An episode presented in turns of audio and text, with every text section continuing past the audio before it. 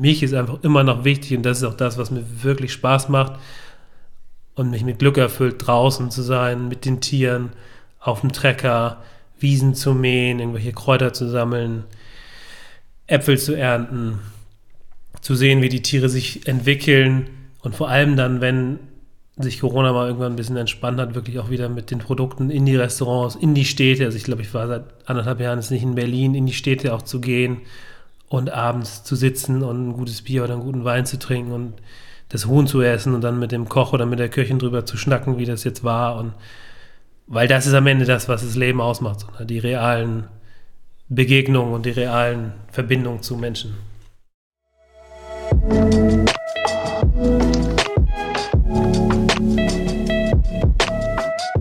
5,1. Der kulinarische Interview-Podcast über Essen mit viel Herz, Getränken mit viel Seele und Menschen mit viel Leben. Mein Name ist Sebastian Enste und ich wünsche viel Unterhaltung.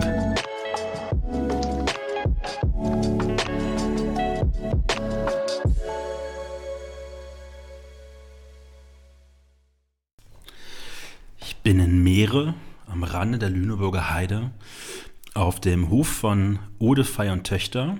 Und mein Gast ist Lars Odefey, der hier mit einer Bande sehr hübscher, glücklicher und vor allem sehr gut schmeckenden Hühnern lebt.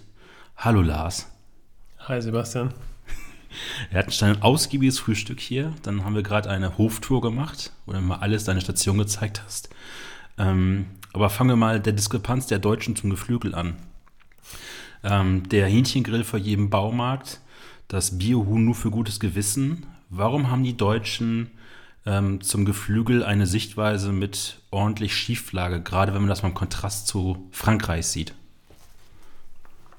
Hm, das ist ja gleich eine komplexe Frage, mit der du hier einsteigst. Und ein bisschen Zeit, uns kennenzulernen. Ja, ähm, ja das ist, äh, also ich würde sagen,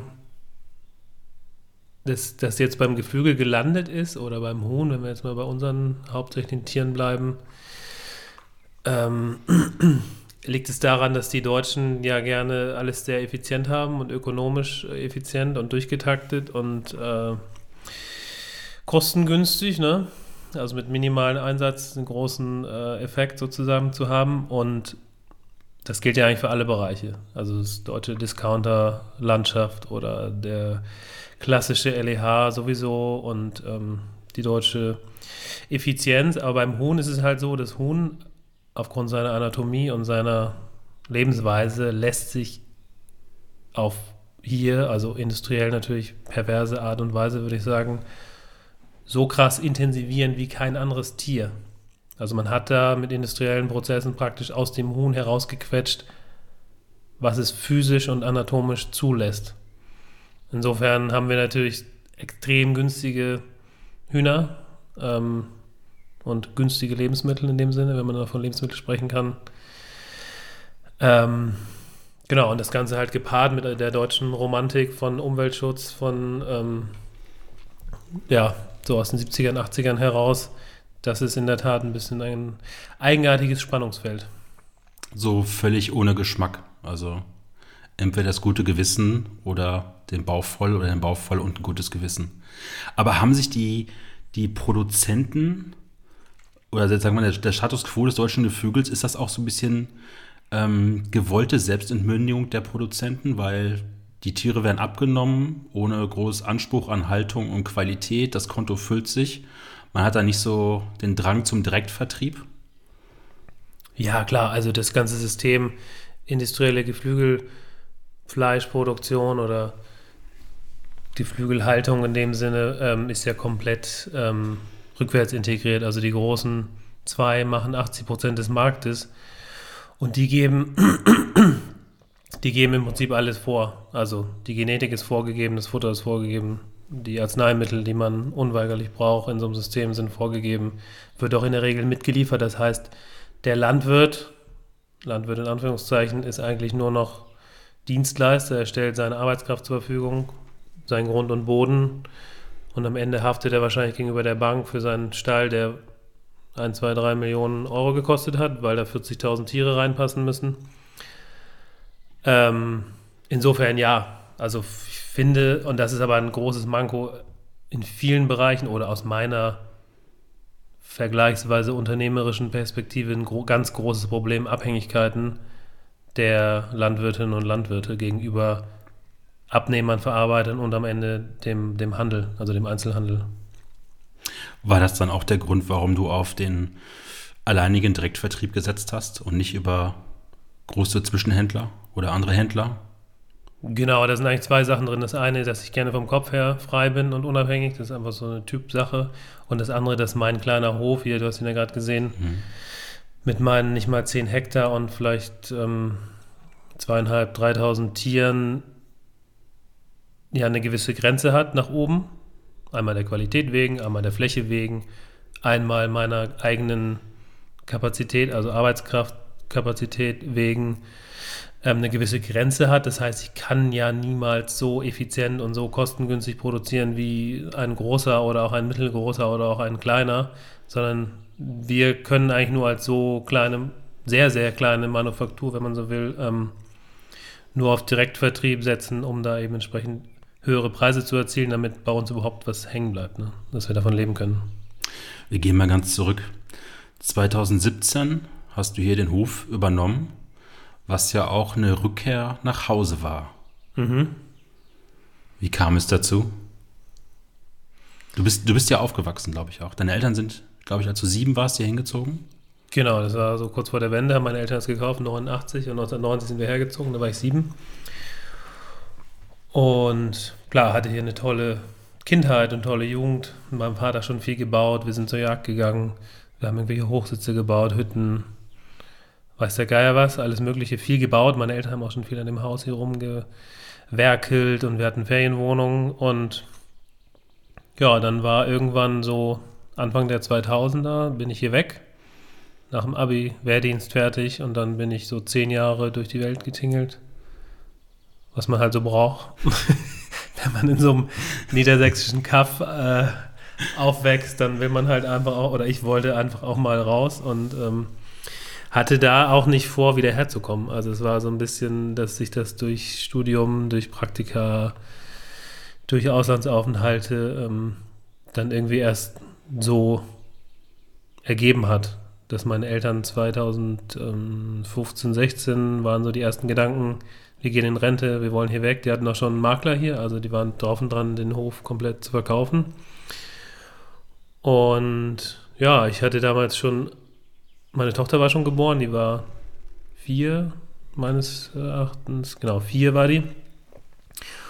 Und da war schon so ein bisschen der Gedanke, wie willst du eigentlich leben, wo willst du leben, was willst du machen? Und ja, da hat es noch ein, zwei Jahre gedauert, Gespräche mit meinen Eltern, Gespräche mit meinen vier Geschwistern. Ich habe drei Schwestern, einen Bruder, die natürlich dann auch irgendwie so, ja, hm, Elternhaus, was passiert damit? Geht es dann um Geld, vorgezogenes Erbe etc. Das kann dauern, manchmal auch kompliziert werden. Wir haben es dann irgendwie hinbekommen und ja, 2017 habe ich dann Ode für Töchter gegründet. Du hast ökologische Agrarwissenschaften studiert mhm. und du hast äh, für eine Unternehmensberatung gearbeitet und für einen großen Schinkenhersteller ähm, war auch der Weg zurück so ein bisschen die Erkenntnis, dass der Karriereweg, den du davor beschritten hast, so gar nicht zu dir passt? Dass du vom Typ her vielleicht doch eher der Mensch bist, der dann den Hof, das draußen braucht, die Landwirtschaft, die Luft? Ja, schon. Also das ist irgendwie, alles hat so seine Zeit im Leben und alles ist für irgendwas gut. Auch die schlechten Dinge sind für irgendwas gut. Und ähm, diese beiden Stationen, also einmal Grüne Köpfe in Berlin, Jörg Reuter mit seinem Team. Das war extrem spannend, weil man da ähm, eigentlich in dieser Unternehmensberatungsdisziplin ähm, Einblicke in ganz viele verschiedene Bereiche bekommt. Ne? Also alle Facetten von, von Ökonomie über Beschaffung, über Vertrieb, über Design und Marke und Kommunikation eigentlich alles einmal mitbekommt anhand verschiedener Branchen auch. Also da waren wir auch für die Deutsche Bahn tätig und für Chibo und für Rewe und ähm, das war irre spannend und von da bin ich dann auch zu der Bell-Gruppe gekommen. Also das ist eine Coop-Tochter, Coop Schweiz. Ähm, so einer der größten oder der größte Detailhändler in der Schweiz. Und die Bell-Gruppe ist eben eine Tochter der Coop, ähm, die in der Schweiz ein sehr hohes, ähm, eine sehr hohe Markenbekanntheit hat und auch für unter anderem wegen des Schweizer Tierschutzgesetzes für Tierwohl und auch für Qualität steht und nicht wie die deutschen Handelsmarken eigentlich nur für billig und ähm, schlecht. Genau, und da war unsere Idee oder unser Ansatz war eben eine Nachhaltigkeitsmarke für den deutschen ähm, Lebensmitteleinzelhandel zu schaffen, eben Schinken, Wurst, verschiedene Aufstriche aus Schweine, ähm, Rind und Geflügelfleisch ähm, zu schaffen. Also ein Projekt im Bereich Nachhaltigkeit, allerdings für einen großen Konzern. Und das hat sich dann leider nicht so richtig positiv entwickelt. Am Ende war es, also war meine Funktion eigentlich eine reine Einkäuferfunktion. Das heißt Beschaffung von Fleisch in großen Mengen, 1500 Tonnen die Woche ungefähr. Also rund 65.000 Tonnen Fleisch habe ich da eigentlich alleine ähm, für Bell Deutschland eingekauft, wöchentlich für sieben Standorte, was natürlich erstmal, also ne, das sind irgendwie, weiß gar nicht wie viel LKW pro Jahr, 2000 oder was, eine total absurde Menge ist und allein schon auf meiner Vita, also aufgrund meiner Vita und meiner Sozialisation, würde ich mal sagen, so ein Job ist eigentlich überhaupt nichts, was mir jetzt liegt. Also in der Branche und auch diese reine Schreibtischtätigkeit, PC, also ich habe das alles vom, vom einem Computer aus gemacht. Ne? Also wir haben eine Dispo gehabt, da waren irgendwie 2000 Positionen drauf, das läuft halt alles vollautomatisch und dann SAP. Ähm, das war irre spannend, aber auch einfach nur lehrreich im Sinne von, okay, ich weiß jetzt, wie ein Industrieunternehmen, äh, ein großer Konzern funktioniert und wie Prozesse ablaufen und vor allem weiß ich, was ich jetzt nicht mein Leben lang machen will. Warum dann der Weg, also dass du den Hof hier übernommen hast, ähm, nur weil du dich selbstständig machen willst, was anderes machen willst? Und wie schwer hing so dieses Gewicht von Erinnerung an Kindheitserinnerungen auch daran? für die Entscheidung dann zu sagen, ich mache das jetzt hier? Also die zweite Frage, ja, auch ganz klar. Also als so die Gedanken war, oder als die Vorstellung war, dass meine Eltern den Hof verkaufen, das ist natürlich schon für mich dann irgendwie so, ja, krass, okay, was mit meinem Kinderzimmer, was ist da hinten mit dem Wäldchen, wo wir irgendwie unsere erste Hütte gebaut haben, was ist da mit der Bushaltestelle, wo wir unser erstes Bier getrunken haben, heimlich und die ersten Kippen geraucht haben. Das willst du natürlich gerade, weil ich da Vater geworden war oder junger Vater war. Ne? Das war so, ja, das wäre eigentlich schön, das zu erhalten und vielleicht auch irgendwas davon weiterzugeben oder einen Ort zu schaffen, wo Menschen sein können. So wie du jetzt hier an meinem Küchentisch mhm. sitzt, wo man einfach redet, wo man Lagerfeuer abends macht und so. Das war schon so, auch diese Sehnsucht, würde ich mal sagen. Ähm, und klar, ich hätte mich auch mit allem anderen selbstständig machen können, aber da kommt eben dieser persönliche Faktor rein oder so meine, meine Präferenz, wie kann mein Alltag aussehen oder was mache ich gerne, was sind so Tätigkeiten, die ich gerne mache. Und da habe ich einfach gemerkt, insbesondere bei dieser krassen ähm, Arbeitsbelastung jetzt bei der Bell-Gruppe, also wirklich so mit Pendelei nach Hamburg, eine Stunde hin, Stunde zurück, 70 Stunden Wochen, Riesenverantwortung natürlich, irgendwie so ein Einkaufsvolumen von 150 Millionen Euro pro Jahr alleine ist natürlich ein enormer Druck. Und diese reine Schreibtischtätigkeit, also ich war, freitags war da immer Einkaufstag, also wo dann die Preise wirklich mit, mit Tönnies und mit Wiesenhof und mit Westfleisch äh, wirklich auch telefonisch vereinbart wurden, war ich fertig. Also das war wie andere Leute einen Marathon gelaufen sind, da war ich tot. Da konntest du mich irgendwie ins Bett packen und ich habe das ganze Wochenende durchgepennt. So, ne? Und dann musste ich aber meist von da noch nach Leipzig meine Tochter abholen, weil die dort lebt bei ihrer Mutter und dann wieder nach Meere, also nochmal drei Stunden zurück. Also es war eigentlich kein Leben, das war einfach nur mal so eine Erfahrung, wo ich vergleichsweise gutes Geld verdient habe, das muss man auch dazu sagen. Also zumindest hat mein Chef immer gesagt, es ist zumindest so eine Art Schmerzensgeld. Das ist dann irgendwie, ja, okay. Aber ähm, wenn du irgendwann gar nichts mehr spürst und auch gar keine Schmerzen mehr empfindest, dann ist es auch alles nichts wert. Insofern, das war gut, aber es war dann noch irgendwann nach drei Jahren noch relativ schnell klar, ähm, das ist nicht meins. Und jetzt hier, ja, ist eigentlich der Traum. Also ich bin, glaube ich, in den vier Jahren war ich einmal krank oder so. Also und da hatte sich irgendwie meine Freundin von mir getrennt. Also da war auch irgendwas. Ansonsten bin ich den ganzen Tag draußen bei Regen, bei Schnee, mit den Tieren.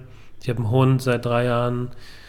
Ähm, ich kann mir den Tag komplett frei einteilen. Also ich stehe mit den Tieren auf oder gehe mit dem Licht und mit den Jahreszeiten und es ist natürlich ein bisschen von allem immer so, ne? Ein bisschen Hof, ein bisschen privat, dann mal wieder rein, dann mal wieder was Geschäftliches. Also alles findet hier an diesem Ort statt, aber das ist einfach toll. Und nicht zuletzt Corona hat gezeigt, dass es eigentlich die goldrichtige Entscheidung war, sich auch so ein bisschen von der Stadt und, und von Berlin und von Hamburg zu verabschieden und hier was, was Neues zu starten.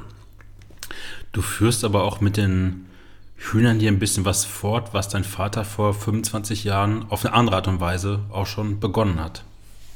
Oder? Genau, also mein Vater hat erst so hobbymäßig, oder meine Eltern muss man sagen, meine, eigentlich war meine Mutter diejenige, die Hühner hierher gebracht hat. Äh, der, äh, Anfang der 90er schon, also als wir herzogen, gab es schon die erste kleine Gruppe von Rassehühnern, so 15, 20 Stück waren das. Und da war halt irgendwie so, äh, ich glaube, Blausperber und Vorwerkhühner und Ramelsloher und ähm, so eine bunte Truppe, die hatten wir einfach für die Eier, also für unsere eigene Eierversorgung praktisch. Mein Vater hatte Pferde, zwei Stück und ähm, mein Vater hat auch so als Quereinsteiger nochmal zwei Semester Ökolandbau in Witzenhausen studiert und hat dann so Ende 90er war das auch angefangen kommerziell, also um damit Geld zu verdienen, auch ähm, schon Hühner zu halten. Also Fleischhühner, Masthühner, mhm. neben vielen anderen Dingen, die er probiert hat, von Himbeeren über Erdbeeren über Sikawild. Wir hatten einen Holzbackofen von Häusler, also wir hatten die Getreidelagerung für die Ökokorn Nord. Und also wir haben, mein Vater ist ein Typ, der hat am Tag 100 Ideen, wovon er auch 10 umsetzen will. ist so ein Feuerwerk an, an äh, ja, Ideen und Inspiration auch. Die Umsetzung war dann immer ein bisschen schwierig mit ihm, würde ich so rückblickend sagen, weil er nicht so ein Freund von Kontinuität und ich bin mehr so der Beamte vielleicht im unternehmerischen Kontext. Also ich bin dann so, wenn ich eine Sache habe, die gut läuft, dann ziehe ich die halt auch durch. und das lange. Wir haben einen langen Atem und er ist halt so, wir haben wirklich, ich glaube, wir haben wirklich, ich musste vor der Schule um fünf, habe ich teilweise Erdbeeren pflücken müssen mit meinen Geschwistern, obwohl ich Erdbeeren gehasst habe damals. Ich habe die nicht mal gegessen. Es war halt so irgendwie, so ist so eine Kindheitserinnerung. Ähm, genau, und der hat lustigerweise Sigi Dandler, äh, ist ein, auch ein vergleichsweise bekannter Koch, der hat bei Josef Viehhauser im alten Le Canard in Hamburg an der Elbchaussee gekocht und der hat zu meinem, der ist ja Österreicher, hat mhm. zu meinem Vater gesagt, ey Nils, du musst Geflügel machen. Es gibt in Deutschland kein gutes Geflügel. Und dann, ne, alle kauften oder kaufen in Frankreich. Ist ja bis heute auch immer noch so teilweise. Ähm, Genau, und da ist mein Vater halt losgezogen, so ähnlich wie ich jetzt vor drei, vier Jahren beim Neuanfang, so was, was gibt an Hühnern und ist dann in, der, ähm, in Schlierbach in Österreich gelandet. Und hat da die ersten Küken gekauft, die dann aufgezogen und dann haben wir angefangen, das ist bei mir auch noch sehr plastisch im Kopf, ähm, so wie gesagt Anfang 2000, Ende 90er, Anfang 2000er hier die ersten dass wir eben die ersten Hühner schlachtreif hatten. Also sie waren dann groß und äh, waren praktisch verzehrsfertig. Und dann war die Frage, wie schlachten wir die? Und ähm, haben die dann anfangs nach Nienburg an der Weser gefahren. Das ist so zwei Stunden von hier, Richtung Westen, Süd Südwesten. Weil da eben ein Schlachthof war, der zugelassen war und die hatten halt alles vergleichsweise groß und ja, das endete aber so, dass wir die Tiere eben in Kisten abends einpackten, dann eine Nacht lang auf dem Anhänger stehen ließen, also die Kisten, also die Hühner in den Kisten auf dem Anhänger, am nächsten Morgen um drei uns ähm, ins Auto gesetzt haben und darüber gefahren sind. Zwei Stunden Autofahrt, ähm, Straßengeräusche, Straßenlärm, Geruckel, Gerumpel, bei der Schlachterei angekommen, hatte sich natürlich ein Betriebsablauf verzögert, sodass wir noch zwei Stunden auf den Schlachttermin, also die Tiere dann zwei Stunden noch auf ihren Tod warteten. Und da war relativ schnell klar, also ich habe das damals natürlich noch nicht so einordnen können, aber mein, meinem Vater war relativ schnell klar, dass das so einfach nichts ist. Also du hast ein Tier, du kümmerst dich drei Monate darum, tagtäglich, drei, vier Mal, du siehst, dass es ihm gut geht, du suchst nach den bestmöglichen Bedingungen für das Tier, was Stall angeht, was Futter angeht was Haltungsbedingungen angeht, um am Ende die Top-Qualität zu erzeugen und dann gibst du es im letzten Schritt irgendwo hin, wo es dann von irgendwem irgendwie geschlachtet wird. Mhm. Und da war dann eigentlich schon so die Idee geboren, dass man hier was eigenes baut, eigenes Schlachthaus. Bevor wir gleich auf den ganzen Kreislauf sozusagen deiner Tiere kommen, gehe ich nochmal ein bisschen zurück. Warum hast du dich dann auch für Hühner entschieden, das Tier weiter fortzuführen oder auszubauen oder zu verändern? Hättest ja auch Schafe machen können. Die drei, die jetzt. Schweine. Schweine. Ja, meine Tochter will Pferde. Sie hat schon angekündigt, wenn ich irgendwann nicht mehr bin, dann kommen alle Hühner weg, da kommen überall Pferdeboxen rein. Okay. ähm, ja, klar, aber also zum einen bin ich natürlich, wie gesagt, so Anfang der 90er gab es schon die ersten Hühner hier. Bin ich mit Hühnern aufgewachsen, habe ja auch mit und für meinen Vater schon Hühner geschlachtet. Ähm, auch mit 16, 17, 18 und wir hatten auch schon Puten, die Kelly Bronzepute haben wir mal einen Winter gemacht, wo ich auch den Stall komplett selber mit dem Kumpel gebaut habe. Das war so ein Nurdachstall, also so eine verziehbare Hütte im Prinzip, ganz einfach. Das heißt, da hatte ich schon relativ viel Wissen, was dann durchs Studium, 12, nee, 14 Semester, 14 Semester Hochschule habe ich da auch noch im agrarwissenschaftlichen Bereich hinter mir und das ist natürlich so, da hast du dann nochmal die Basis zu allem. Und also, um deine Frage zu beantworten zum Thema Huhn, das war, oder Geflügel, würde ich jetzt mal sagen. Wir machen ja links und rechts immer noch so ein bisschen Experimente und ähm, ist einfach vorgegeben gewesen durch, durch den Hof, durch die Räumlichkeiten, die hier schon waren, durch die Prägung auch als Kind. Und was man nicht vergessen darf, du brauchst natürlich für Wiederkäuer, also egal ob Schaf oder Kuh oder sonst was, brauchst du natürlich relativ viel Fläche, ähm, um zum einen den Weidegang zu ermöglichen und auch um das Futter herzustellen. Ne? Also Heu, Silage, sowas. Und die Flächenausstattung dieses Hofes war schon gering, als wir herzogen, 1990. Und meine Eltern haben dann rückwirkend, blöderweise muss man sagen, noch einen Teil Land verkauft, weil sie Geld brauchten für ihr neues Domizil oben in Schleswig-Holstein. So dass wir hier aktuell irgendwas 8,5, 9, letztes Jahr konnte ich jetzt noch mal ein bisschen was kaufen, vielleicht 10 Hektar Land haben und das da könntest du jetzt mit Kühen nicht von leben, egal ob du Mutterkühe, also Fleisch oder Milchvieh machst. Und mit Geflügel kann man auf vergleichsweise kleiner Fläche eine ganz gute, eine ganz gute Wirtschaftlichkeit auch darstellen. Und dann stehst du im Frühjahr 2017 hier auf dem Hof. Wo fängt man dann an, Odefei und Töchter zu starten? Gab es da einen Masterplan? Ja, schon. Also auch durch diese Geschichte meiner Eltern, dass, dass ich ungern so Sachen dem Zufall überlasse. Also ich bin da so ein bisschen. es geht bestimmt schlimmer, was äh, Planung angeht, aber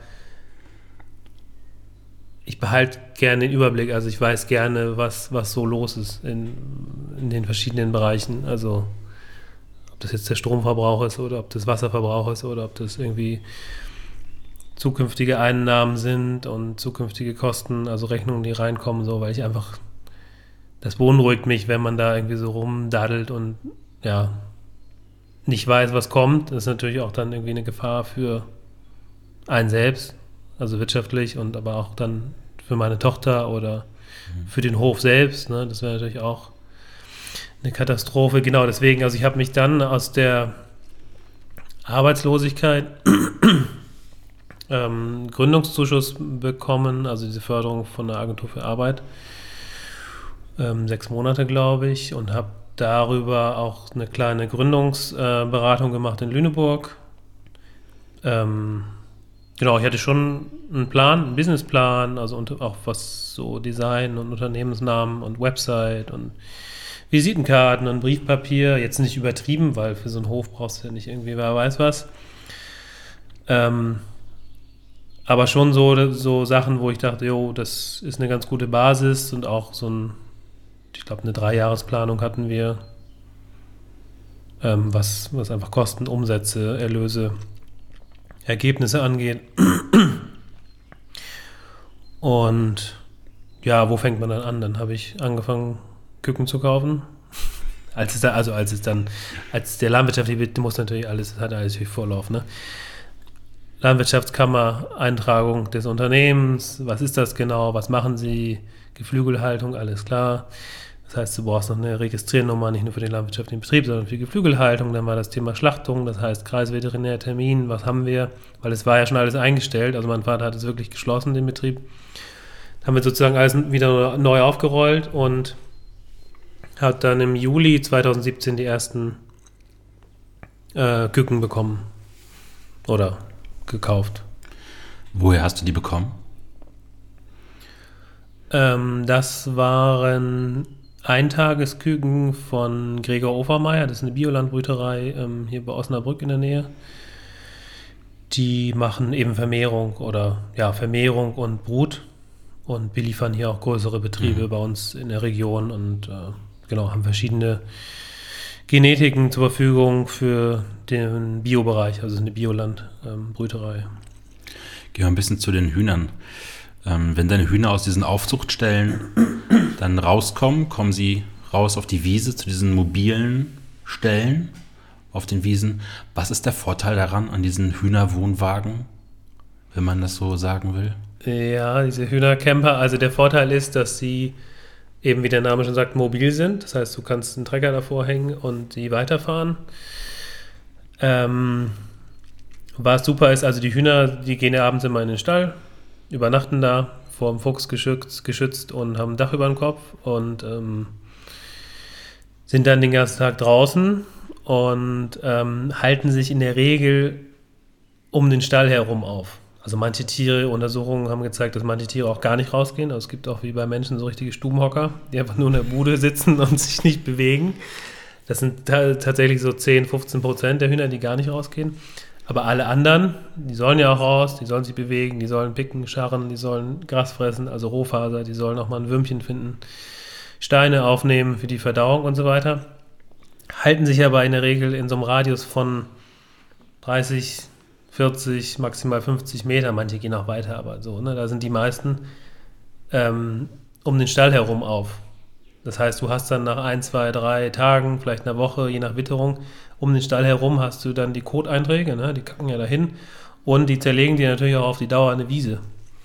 So, die machen dann das Gras nieder, die nehmen dann ähm, auch die Grasnarbe auseinander. Das heißt, wenn du das ganz lange an dem Stall, äh, an der, den Stall an der Fläche oder an der Stelle stehen lässt, hast du irgendwann von grün über gelb, über braun bis dunkelbraun irgendwann da einfach nur noch eine Wüste. Was natürlich blöd ist für die Tiere, weil sie dann wiederum kein Gras mehr haben, um das auch zu fressen und da zu picken und zu scharren. Aber auch, und das ist fast noch wichtiger, du hast irgendwann relativ starke Nährstoffeinträge, also Stickstoff mhm. wird möglicherweise ausgewaschen, vor allem dann, wenn du keine Pflanzen mehr auf der Fläche hast, die diese Nährstoffe aufnehmen können, ne? weil wo kein Aufwuchs, da ist auch nichts, also der muss ja erst mineralisiert werden, also von organisch zu mineralisch und dann ist er eben Pflanzen verfügbar das geht dann halt nicht mehr, wenn du keine Pflanzen dort hast. Und Phosphor auch oberflächlich, also wird ausgespült. Das heißt, es ist auch umwelttechnisch ein Problem. Bei unseren kleinen Mengen wird es wahrscheinlich nicht der Fall sein, aber indem wir dann eben weiterfahren, ist es so, dann kommt der Regen und dann kommt irgendwann der Hagel und dann kommt wieder die Sonne und dann kommt wieder Regen und dann verwittert dieser Kot und wird eingespült in die Fläche. Und da, wo es dann so ein bisschen grau oder braun oder vollgekackt war. Da wird es dann langsam wieder grün und dieser Aufwuchs kommt dann zurück. Und dann kannst du, weiß ich, ein halbes Jahr oder drei Monate später ähm, den Wagen dann wieder dorthin fahren. Zwischendurch kannst du vielleicht mal wieder Keuer rüberschicken. Wir haben ja auch ein paar Schafe, die dann das Gras mal abfressen oder du mähst es mal. Du kannst natürlich auch Heu davon machen oder so, ne? Also hast du verschiedene Nutzungsmöglichkeiten. Aber das ist eben der Vorteil, dass du die Wiese erhältst und den Boden nie überdüngst. Mhm. Durch diese Mobilität. Mal zur Einordnung für den Hörer. Ich glaube, den wenigsten ist das so irgendwie bewusst, in welchen Größen wir so sprechen. Wie viele Tiere hast du insgesamt und in welchen Gruppengrößen werden die gehalten? Also wir haben mittlerweile, jetzt so fast Ende des vierten Jahres, ne, wir haben jetzt 2021, haben wir eigentlich immer so zwischen zweieinhalb und dreieinhalbtausend Tiere insgesamt was erstmal viel klingt, aber eigentlich mini, mini, mini klein ist so. Also selbst so selbst kleine Biohöfe haben in der Regel so zwischen 5 und 15, vielleicht auch 20 große Biolandbetriebe, vielleicht sogar 60.000 bis 80.000 Stück Geflügel dauerhaft im Bestand. Ne? Also Bio, wir reden jetzt nicht über Industrie, Wiesenhof und Co. Was hat, was hat so ein Industriemonster an Tieren? Also diese Lohnmester jetzt bei, bei Rotkötter, also Emsland oder Wiesenhof, die haben in der Regel 40.000er Einheiten, also 40.000 mhm. Tiere pro Stall oder 39.900 liegt einfach daran, dass du ab 40.000 UVP brauchst, eine Umweltverträglichkeitsprüfung. Das entspricht dann ungefähr dem planerischen Aufwand von so einem Windkraft, äh, von so einer Windkraftanlage. Also es ist verfahrenstechnisch irrsinnig aufwendig. Du kannst aber auch drei Ställe dieser Größe nebeneinander bauen. Also das passiert halt auch. Mhm. Ich habe Betriebe besichtigt, eben in dieser Tätigkeit de, de, des Einkäufers bei der Bell. Insofern war das äh, spannend. Ähm, bei Wiesenhof, auch Elterntierstelle, wo dann drei, vier, fünf, sechs nebeneinander ne sind. Ne? Also da haben die Erzeuger, Landwirte, wie auch immer, haben dann auch mal 150 bis 200.000 Tiere im Bestand. Entschuldigung. Alles gut. Ähm, und in welchen Gruppengrößen äh, hältst du die Tiere bei dir? Also also wir haben die Küken, die du vorhin gesehen hast, da waren immer so 200, 300. Das sind die selbst ausgebrüteten ähm, Rassetiere. Und dann haben wir unsere Weidehühner, da starten wir mit 500 oder 600 und im, im, im Kükenaufzuchtstall und splitten die dann in die mobilen Ställe, aber auch in die stationären Ställe in so Gruppen von 200 bis maximal 300 Tieren. Ähm, wie viele Tage dürfen dann die Tiere hier die Sonne den Wind und das Wasser und das Gras in Meere genießen, bevor es dann zum Schlachten geht? Also wir haben eigentlich über alle Tiere haben wir versucht, sehr extensive Rassen zu finden. Das heißt Kälteresistenz, viel Bewegung, Agilität im Freiland, Krankheitsresistenz. Ähm, natürlich ein langsames Wachstum, weil das am Ende ist entscheidend für die Fleischqualität. Und wir sind bei allen Rassen sind wir mittlerweile so bei 100 bis 180 Tage, was schon vergleichsweise alt ist. So Industriehuhn wird 32 Tage, das geliebte Kikok wird 56 Tage. Die Bioverordnung sagt Mindestalter vor Schlachtung meines Erachtens 81 Tage. Ähm, ja, wir sind im Mittel so bei 120, 140 irgendwas in dem Bereich, Tage, bevor die Tiere geschlachtet werden. Wie wichtig ist für deine Qualität auch dieser Platz und diese Ruhe für das Tier? Also welchen Faktor nimmt das nachher für die Qualität des Produktes ein? Das Produkt klingt doof, aber für das, für das Fleisch? Ja, es ist A und O. Also Platz, Ruhe, ähm, grüne Wiese, gutes Futter, frisches Wasser, Sandbahn, das sind alles Faktoren, die zum Wohlbefinden ähm, beitragen, zu einem langsamen, aber gesunden Wachstum. Das ist ganz wichtig. ähm, genau, also das sind jetzt ein paar Faktoren, die, die wichtig sind. Spielen natürlich noch andere mit rein, aber das ist eigentlich so essentiell für die Fleischqualität. Was ähm, frisst so ein Huhn? Also was werden die bei euch gefüttert? Also was wir zu oder was wir hauptsächlich füttern in den Trog ist ein Getreidemix. Ähm, da ist Tritikale drin, da ist ähm, Weizen drin, da ist ähm, Sonnenblumenkernmehl drin, da ist ähm, Lupine drin oder Erbse, je nachdem, was verfügbar ist für die Eiweißversorgung. Auch Soja, wenn Soja allerdings ähm, nur aus Europa und ähm, das Ganze ist sowieso biozertifiziert. Also wir kriegen unser Futter vom ersten Tag an. Wir sind ja selber nicht biozertifiziert, aber vom ersten Tag an kaufen wir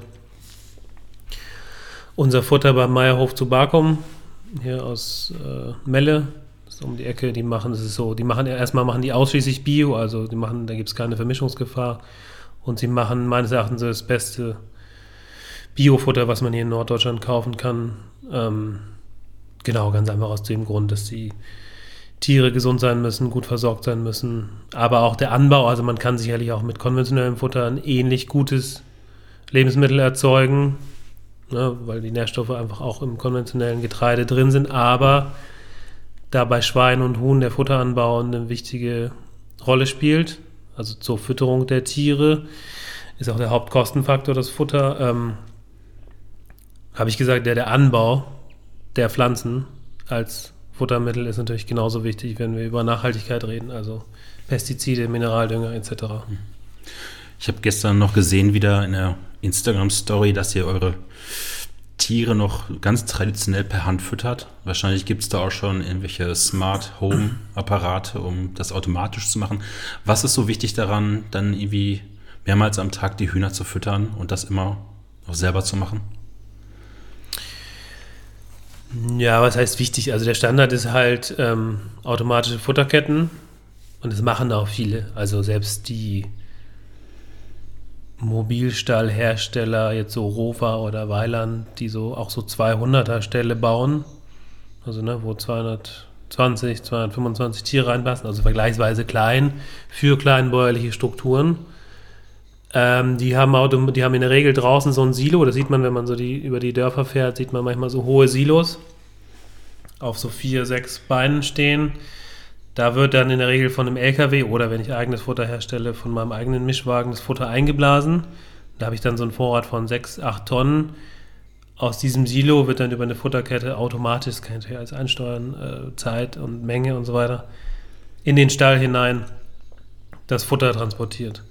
So, da geht dann irgendwie eine Kette morgens an und dann haben die Tiere Futter. Wenn es anfängt zu rattern, wissen die Tiere dann wahrscheinlich, oh, jetzt gibt es Futter, lass los. Kann man natürlich alles machen und ist auch deutlich entspannter, weil du einfach weniger schleppen musst. Ne? Wir haben immerhin so einen Futterverbrauch von, ich schätze mal, 80 Tonnen pro Jahr.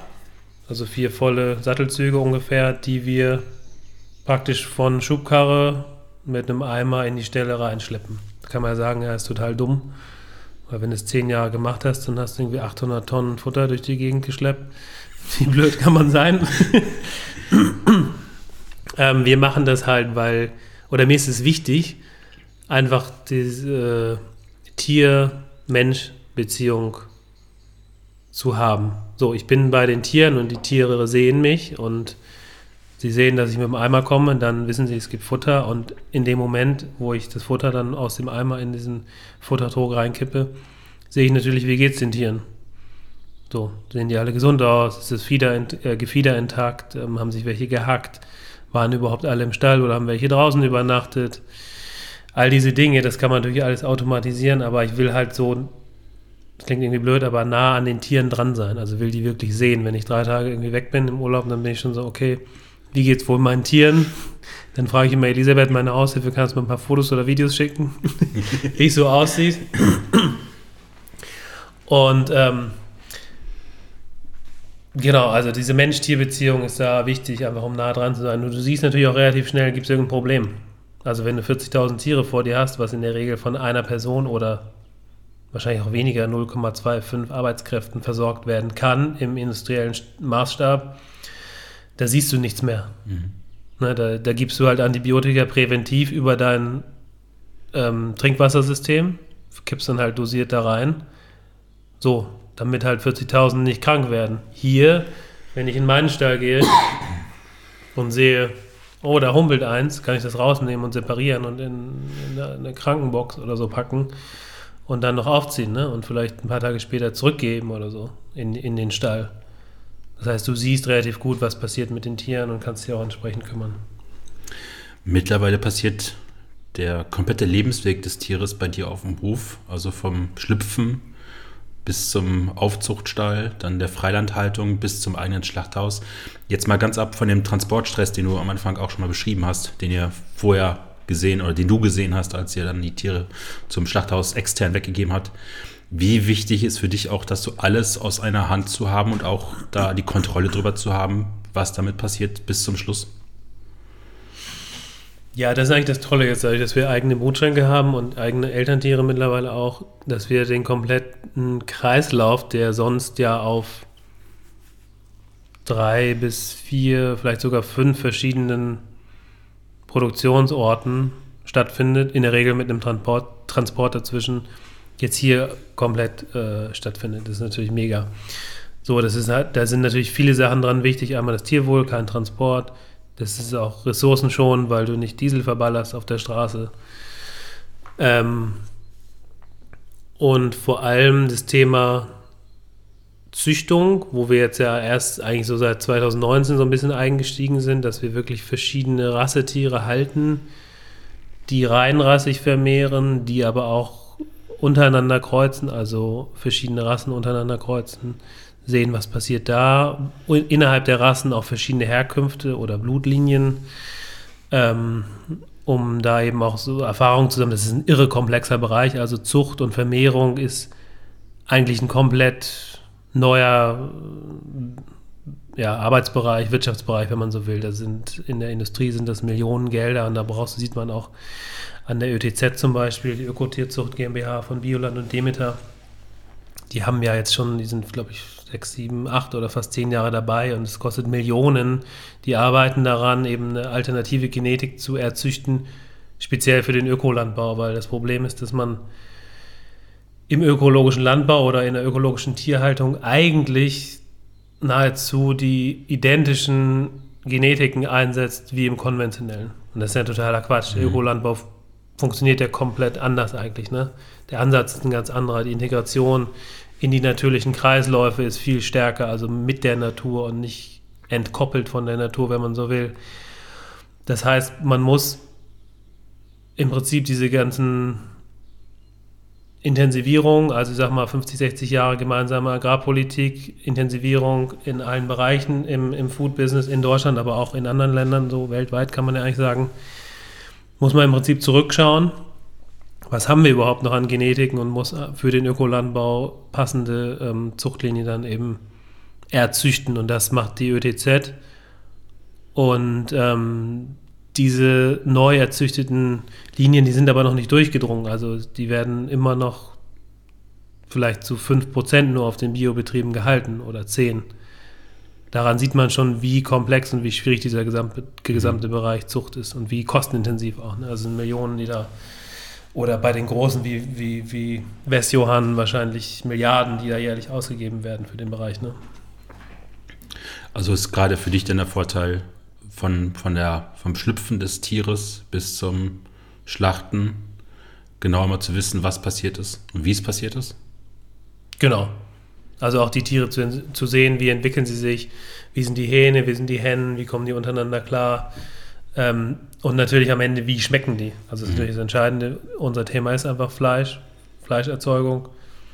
Und ähm, Genau, in normalen Zeiten, also wenn es nicht Corona ist, machen wir viel mit der Gastronomie zusammen. Also vor Corona haben wir so 80, 90 Prozent an die Gastronomie und Hotellerie vermarktet. Das ist natürlich jetzt alles so ein bisschen auf Eis oder Abstellgleis oder ja, wie soll man sagen, Vollbremsung. Ähm, genau, aber das Thema Gastronomievermarktung ist auch nochmal ein bisschen anderes als an Privatkunden ähm, zu verkaufen. Aber grundsätzlich über alle Kundengruppen bei uns versuche ich eigentlich immer, das so darzustellen, wie es ist. Also wirklich zu sagen, ey, hier, das ist unser Produkt, probier das mal und sag mir, ob es dir gefällt oder nein. Äh, ob es dir gefällt oder nicht. Und ähm, was da so spannend ist, wie auch wenn du jetzt zum mhm. Beispiel Hühner bei mir im Online-Shop bestellst, dass du ein unmittelbares Feedback bekommst, ey, das war gut, das war schlecht das war zu klein, das war zu fettig, das war zu groß, das hatte wenig Eigengeschmack. Das hatte zum Beispiel die Sulmtaler, die wir vor zwei Jahren mal gemacht haben, da haben viele Leute gesagt, die haben noch nie ein Huhn gegessen, was so einen krassen Eigengeschmack hat. So, also ohne irgendwas dazu zu tun, irgendwelche Gewürze, Kräuter, das ist einfach aus dem Huhn heraus so würzig, so charakterstark. Und das ist eben toll. Also wenn du in so einem Netzwerk bist und so eine Kundschaft hast, dann kriegst du relativ schnell ein Feedback und kannst dann auch Sachen anpassen und verändern. Wie läuft bei dir so der Vorgang der Schlachtung ab, wenn du dann aufgrund der Bestellungen, die bei dir getätigt werden, am Sonntag die Tiere dann einsammelst? Genau, also das ist auch eine Sache, die wir anders machen. Wir haben keine Lagerhaltung.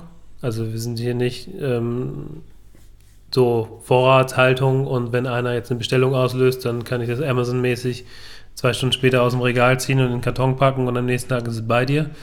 Sondern wir sammeln eine Woche lang, also von Montag bis Sonntag, Nachmittag, Abend, je nach Jahreszeit, die Bestellungen, schlachten dann nur das, was bestellt wurde. Also genau die Rasse, genau die Menge. Manche wollen nur Hennen, manche wollen nur Hähne, der nächste will irgendwie Kämme dabei, der nächste will ganz viele Füße, weil er da irgendwie Suppen und Fonds draus kochen will. Und dann versenden wir immer Dienst, also Sonntagabend einfangen, nachdem ich die bestellte Menge weiß. Montag früh ab 5 Uhr schlachten hier bei uns auf dem Hof direkt, ähm, so bis mittags. Dann wird geputzt, alles aufgeräumt. Die Hühner sind im Kühlhaus bei 2 Grad eingelagert, kühlen eine Nacht durch, also bis zum nächsten Morgen, Dienstag. Dann sind sie so knappe 24 Stunden im Kühlhaus gewesen. Und dienstags werden sie dann verpackt und sind mittwochs bei den Kundinnen und Kunden, deutschlandweit. Das äh, Ausnehmen deiner Hühner geschieht trocken. Was heißt das? Ähm, das heißt, also zum einen heißt das, dass wir jedes Huhn einzeln von Hand schlachten, also betäuben, töten, rupfen, also brühen, rupfen. Und das heißt auch, dass wir jedes Tier händisch einzeln am Edelstahltisch, den du da vorhin gesehen hast, mhm. im, im, Schlachthaus, ausnehmen. Ne? Industriell oder auch in mittelständischen Betrieben, die Schlachten, geschieht das alles vollautomatisiert. Das heißt, die Hühner hängen an so einer Förderkette und fahren an so einem Roboter vorbei, der nur, sag mal so, das Darmpaket nennt man das in der Fachsprache, so rausreißt, so ein bisschen wie diese Greifarme auf dem Jahrmarkt, wo man immer so Kuscheltiere aus dem mhm. Automat versucht rauszuziehen, wo, wo glaube ich noch nie jemand irgendein Kuscheltier bekommen hat. Also ich zumindest nicht. Also ähnlich sehen die aus. Und diese Roboter oder diese Greifarme können natürlich nie so präzise arbeiten. Also da wird auch vorher nicht irgendwie die Speiseröhre oder die Luftröhre durchtrennt oder rausgezogen und ne, das wird einfach rausgerissen und dann verletzt sich natürlich zwangsläufig Organe und Blutgefäße oder auch mal den Darm oder sonst was. Ne? Und das heißt, die Tiere sind dann verunreinigt mit Restblut, mit Darminhalt, mit Mageninhalt und so weiter und die werden alle standardmäßig mit relativ hohem Wasserdruck ausgespült. Das heißt, ich spüle in die Schlachtkörper, also in die Bauchhöhle, wo vorher Magen, Leber, Herz, Niere etc. alles drin war, gespült und dann steht dieses Wasser so mit dem Restblut vermengt in den Schlachtkörpern drin. Und das Wasser zieht natürlich zum einen in die Schlachtkörper ein und bildet aber auch eine super Nährboden für Keime und so weiter. Das heißt, es hat ähm, zwei Vorteile, was wir hier machen, nämlich das trockene Ausnehmen, was aber nur geht, wenn du es händisch, handwerklich machst. Und du musst sehr versiert sein. Also ich habe zwei Leute haben wir schon angelernt, hier neu für das Hühnerausnehmen. Und das dauert mindestens zwölf Monate. Also du musst schon mal irgendwie deine paar tausend Tiere ausgenommen haben, bevor du es wirklich drauf hast. Oh, kurze Zwischenfrage. Auf, warum ist das so, so schwer zu erlernen? Auf was muss man da ganz besonders achten, wenn man Tiere ausnimmt? Naja, du musst erstmal lernen, wie du das Tier, also wie ist das Tier überhaupt gebaut, anatomisch, wo sitzt welches Organ. Ähm, dann musst du, also wir wollen ja schon, ist ein blödes Wort, aber einen gewissen Standard. Die Industrie liebt Standards, wir lieben auch Standards. ähm, na, also wenn du unsere Hühner auspackst oder wenn du sie in der Kiste liegen, sieht ja jedes Huhn gleich oder in einem gleichen Zuschnitt, sag ich mal, aus. Und das ist eben auch so ein bisschen, wo ich sage, ja, das ist, weiß ich, mir fällt jetzt nichts ein, aber wie irgendeine Flasche Champagner, die halt auch, na, ist ein blödes, eine Flasche ist verpackt ähm, die Tiere sollen immer ansprechen und auf eine ähnliche Art und Weise halt ästhetisch aussehen. Deswegen haben wir halt bestimmte Zuschnitte, dass wir zum Beispiel den Hals abtrennen, diese Halshaut aber etwas länger lassen, diese umklappen nach hinten an den Rücken des Huhns, dass wir oberhalb der Kloake, also da, wo die Kacke rauskommt, mhm. die Kloake schneiden wir rund aus, oberhalb der Kloake lassen wir so einen anderthalb Zentimeter breiten Streifen Haut stehen, schneiden da drüber ein und stecken dann die Füßchen, also die Füße gekappt am ersten Gelenk, von unten gesehen, stecken wir die Füße in diese Tasche sozusagen rein. Das sieht dann aus wie so ein kleines Paket. Die Flügel drehen wir nach hinten auf den Rücken. Das ist jetzt irgendwie schlecht beschrieben, aber auf Fotos kann man das sofort sehen, was ich meine, dass die Hühner halt genau auf diese Art und Weise sozusagen ähm, zubereitet, hätte ich was gesagt. Also, wie, wie nennt man das? ähm, fertig gemacht werden und dann in der Kiste liegen. Und wenn sie auch eben im Tresen liegen, dass man irgendwie sofort sieht. Das ist das eine. Und das andere ist, dass du eben, wenn du das Huhn ausnimmst, ganz genau wissen musst, wo du welchen Schnitt machst. Wenn du diesen ersten Schnitt oberhalb der Kloake zu tief machst, mhm. wir haben irre scharfe Messer, die brauchst du zwangsläufig, sonst kannst du nicht sauber arbeiten. Aber wenn du diesen Schnitt nur ein paar Millimeter zu tief machst, schneidest du den Darm an. Und wenn du den Darm anschneidest, hast du Kacke im Huhn. Und wenn du Kacke im Huhn hast, dann musst du das Huhn zwangsläufig ausspülen. Sonst hast du natürlich Darminhalt im Huhn, das will kein Mensch. So, dann bist du gezwungen, es auszuspülen. Das ist ein Beispiel. Oder du schneidest die Galle an. Gallensaft hat irgendwie einen pH-Wert von, keine Ahnung was, 2,5 oder 3. So, das willst du auch nicht im Huhn haben. Und all diese Themen, die musst du drauf haben, musst wissen, was wo liegt. Und natürlich musst du hygienisch einwandfrei arbeiten. Ne? Du musst immer deine Hände sauber haben oder du musst mit Handschuhen oder du musst den Arbeitsplatz sauber halten. Du musst die Messerklingen regelmäßig desinfizieren und abspülen. Und auch in den nachgelagerten Prozessen, also beim Verpacken, beim Einlagern, beim Verpacken, bevor es dann zu den Kunden rausgeht, musst du hundertprozentig arbeiten, sonst hast du am Ende nicht, das, nicht die Qualität, die wir brauchen und die wir wollen. Wie viele Tiere schlachtet ihr hier durchschnittlich in der Woche? Mm, also wir sind so angefangen bei 30, 2018 waren wir mal bei 60, 2019 war schon ein ziemlich gutes Jahr. Da waren so ein paar Artikel in verschiedenen Magazinen, im Feinschmecker und in Essen und Trinken. Da waren wir dann schon mal so bei um die 100 pro Woche, ne? Und mittlerweile würde ich sagen, gut, jetzt Corona hat alles durcheinander gewirbelt, aber wir sind eigentlich trotzdem stabil so zwischen 120 und 160 Tieren pro Woche im Durchschnitt. Vor Ostern haben wir natürlich, keine Ahnung, 400 und vor Weihnachten haben wir wahrscheinlich 700. Aber das ist so, rechne mal mit 150 pro Woche. Also mal 50 sind irgendwie ähm, 7.500 Tiere, die wir pro Jahr hier schlachten. Wie war das dann für dich, das erste Huhn zu töten oder die ersten Hühner zu töten? Ne, die ersten Hühner habe ich mit meinem Vater geschlachtet. Ähm, da war ich so, ich glaube 16, 15, 16, irgendwie sowas. Und also ganz früh, als wir klein waren, durften wir da immer nicht zugucken, was wir natürlich mega nervig fanden. Wir Jungs haben uns immer oben auf dem Dachboden versteckt und haben trotzdem zugeschaut, heimlich. Ähm, da durften wir nicht, aber dann so mit 15, 16, ich glaube, weil mein Vater auch Bock hatte, dass ich für ihn schlachte, also er nicht mehr schlachten muss, so ungefähr. Also Thema billige Arbeitskraft.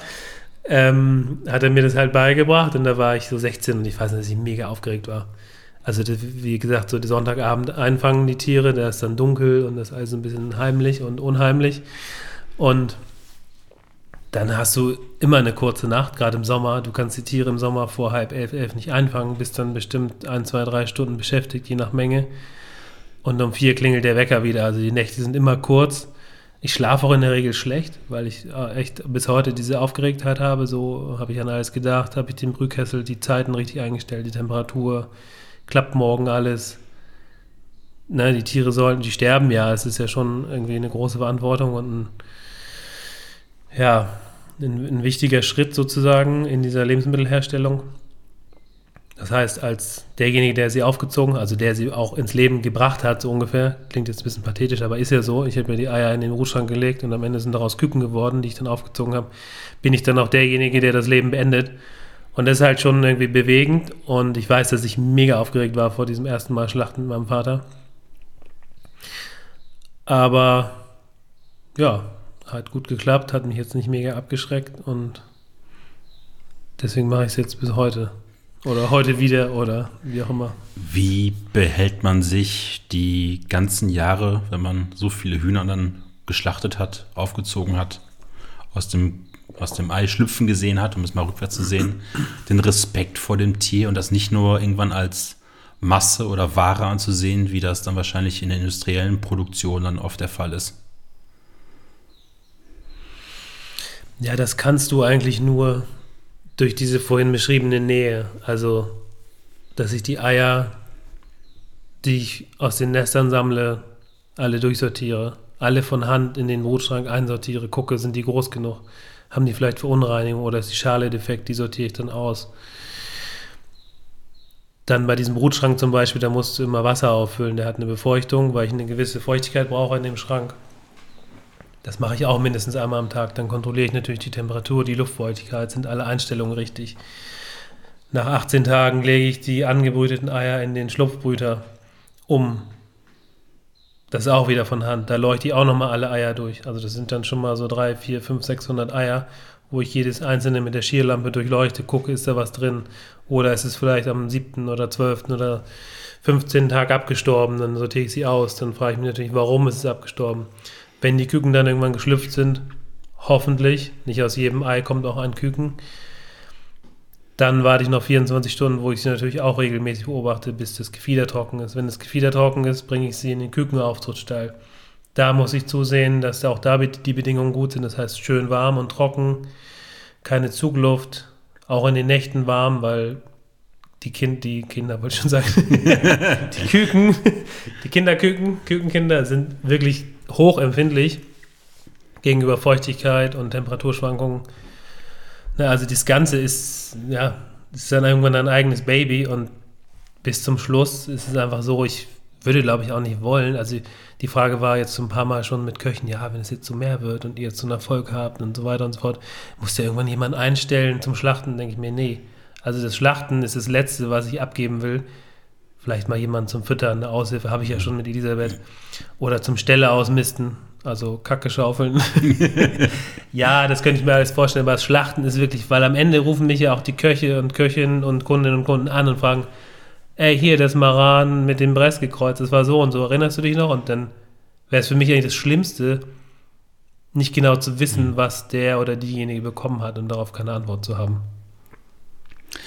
Dieses Jahr zu Ostern kam der Kreisveterinär bei euch zum Schlachthaus. ja. Und hat euch eigentlich was relativ Wichtiges bestätigt. Ich muss das mal vorlesen, weil das so ein Amtsdeutsch ist. Oh, das ja. kann man sich ganz schwer merken. Eine Angebotsform ganzer Geflügelkörper mit Kopf und Ständer sind weiter nach deutschem Recht zulässig. Warum war das äh, relativ wichtig für euch?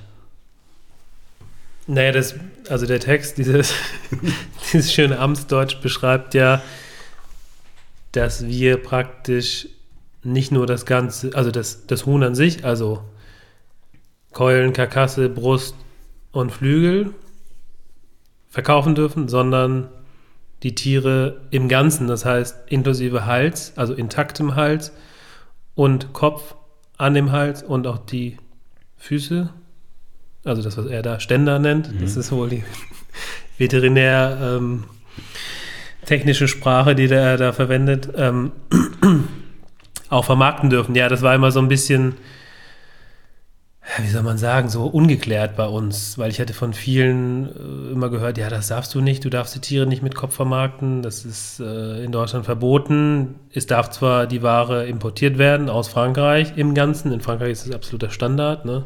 dass du auch teilweise bei den Resthühnern siehst du, dass ja das am Hals das Gefieder noch das weiße ist. Gefieder, genau, damit du halt siehst, es war wirklich ein Bresttier, blaue Füße, roter Kamm, ähm, weißes Gefieder und da gibt es ja so ein paar Bereiche, ähm, Etouffee-Tauben zum Beispiel, also Tauben, die erdrosselt werden, damit das Blut eben im Schlachtkörper verbleibt.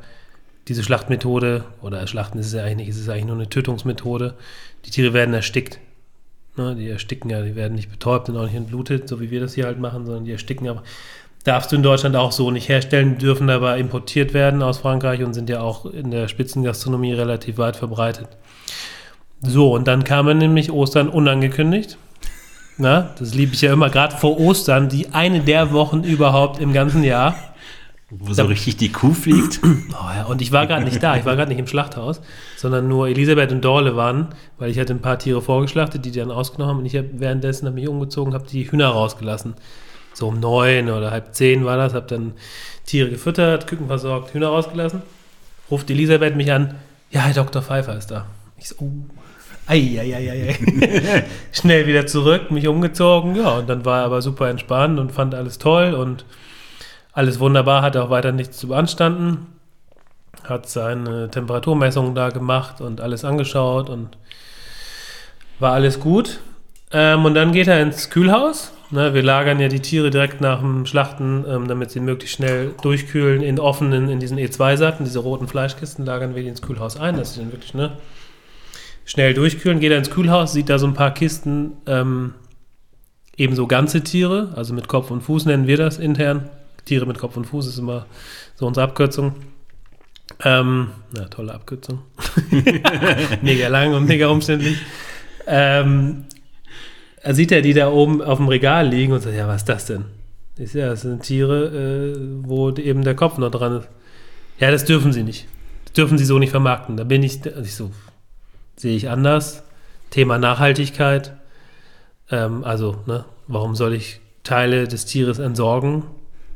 Gesetzlich verordnet oder vom Kreisveterinär vorgeschrieben, die ja noch gut sind, also wo ich ja noch was draus kochen kann. Ne? Wenn man das mal hochrechnet, wir sind ein mini kleiner Betrieb, aber wenn man das mal auf die in Deutschland geschlachtete Geflügelmenge hoch, sind ja Tonnen, zig, wahrscheinlich zigtausende Tonnen, die da entsorgt werden, Klammer auf, müssen, Klammer zu. Mhm.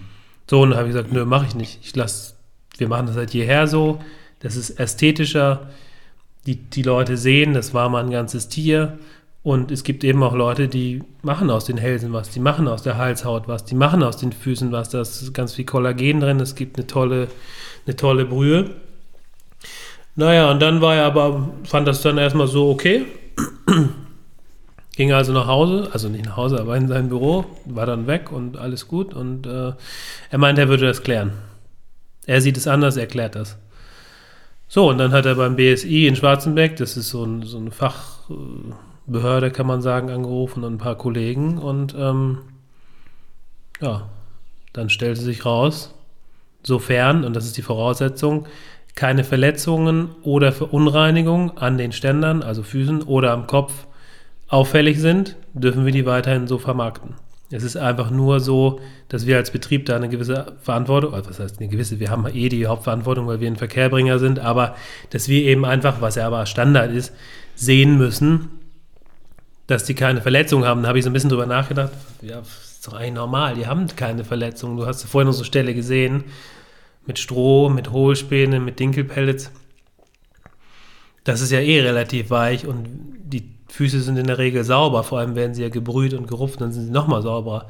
Ich bin der Meinung, das rührt daher, dass die Tiere in den industriellen Stellen nämlich einfach so beschissene Bedingungen haben, dass die Füße halt wahrscheinlich kaputt, verunreinigt, äh, mit Wunden, ich weiß es nicht, oder die Tiere sich gegenseitig auch angehen und verletzen, dass du die gar nicht mehr vermarkten und als Lebensmittel verwenden kannst. So anders kann ich mir das nicht erklären. Aber das war jedenfalls so ein kleines Erfolgserlebnis für uns, wo man auch mal gemerkt hat, ja, also ich kreide unserem Kreisveterinär das gar nicht an. Ich finde es eher toll, wie er sich verhalten hat, dass mhm. er nicht gesagt hat, ja, hier sofort entsorgen, schmeißen das weg oder trennen Sie das ab, sondern dass er gesagt hat, nö, das prüfe ich. Seine Kollegen irgendwie in Hannover und, und sonst wo angerufen hat und das geklärt hat. Und einen Tag später hatte ich diese E-Mail, die ich da dann auch auf Instagram ähm, gepostet habe, wo er eben sagt, ja, ist okay unter diesen und jenen Bedingungen. Und das finde ich so muss es eigentlich funktionieren. Also das nicht gegeneinander und immer nur Auflagen, sondern dass man auch miteinander mal schaut, was geht und was macht irgendwie Sinn. Also einfach so ein pragmatischer Ansatz. Ne? Mach jetzt mal eine kleine Zeitreise zurück. Du bist jetzt im Wie vierten, weit? ja, zum Anfang, ganz zum Anfang. Mhm. Du bist jetzt im vierten Jahr und direkt im ersten gab es so einen kleinen, harten Kurswechsel. Du bist dann mit deinen ersten Tieren dann Klinkenputzen gegangen und ähm, ein gewisser Micha Schäfer, Koch im Nobelhart und Schmutzig, hat sinngemäß gesagt, ähm, schmeckt nicht schlecht, aber auch nicht anders als das normale Biohuhn. Ähm, mhm. Wie hart war der Schlag in die Magengrube, nachdem man dachte, man hätte alles richtig gemacht? Ja, Micha teilt nicht so hart aus. Micha ist ganz lieb. Ähm, nee, Quatsch. Ähm, also ja, klar, wenn dir jemand sagt, dein Produkt ist nicht, nicht gut oder es erfüllt jetzt meine Erwartungen nicht in dem Maße, wie ich das eigentlich gehofft hatte, das ist natürlich schon so, ja, okay, Mist, weil der eben beschriebene Prozess, der ist ja immer vorher da, ne? Also du musst einen Stall haben, du musst die aufziehen, du musst die füttern, du musst sehen, dass sie fit und gesund sind und dass sie wachsen und dann musst du sie eben auch schlachten und vermarkten.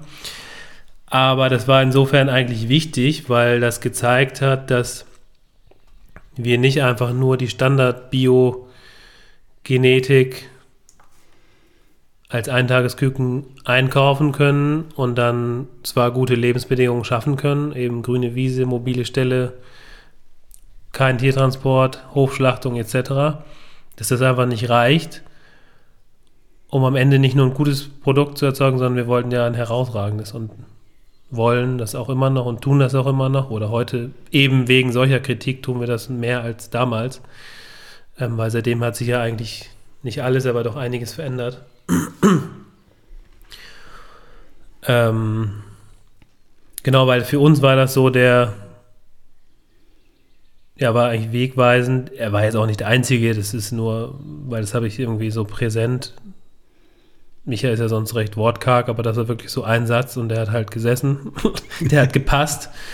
Ähm, weil wir da im Prinzip angefangen haben, nochmal wirklich intensiver auf die Suche zu gehen, was können wir denn machen im Bereich Zucht oder im Bereich Genetik und das ist einfach schwierig, weil wie vorhin gesagt, es ist gerade in Deutschland, wo wir einfach so ein intensives System haben und so große Strukturen Zuchtziel war halt 60 Jahre lang Leistung.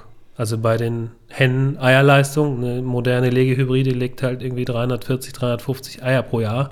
Also fast jeden Tag ein Ei. Und ist danach durch, wird danach einfach weggeschlachtet, dann kommen neue. Und so, ein, so eine äh, Masthybride, ja, die nehmen am Tag irgendwo zwischen 60 und 70 Gramm zu. Ne? Das heißt, nach, drei, drei, nach 30 Tagen wiegen die 2 Kilo und dann hast du eben deine 1,3, 1,4, 1,5 Kilo Schlachtgewicht. Ne? Das ist enorm. Also die haben eine Futterverwertung, also Futter-Fleisch-Verhältnis von 1 zu 1,2. Das ist absurd. Also aus 1,2 Kilogramm Futter werden 1 Kilo Fleisch. Das ist absurd, also dieser Umwandlungsfaktor.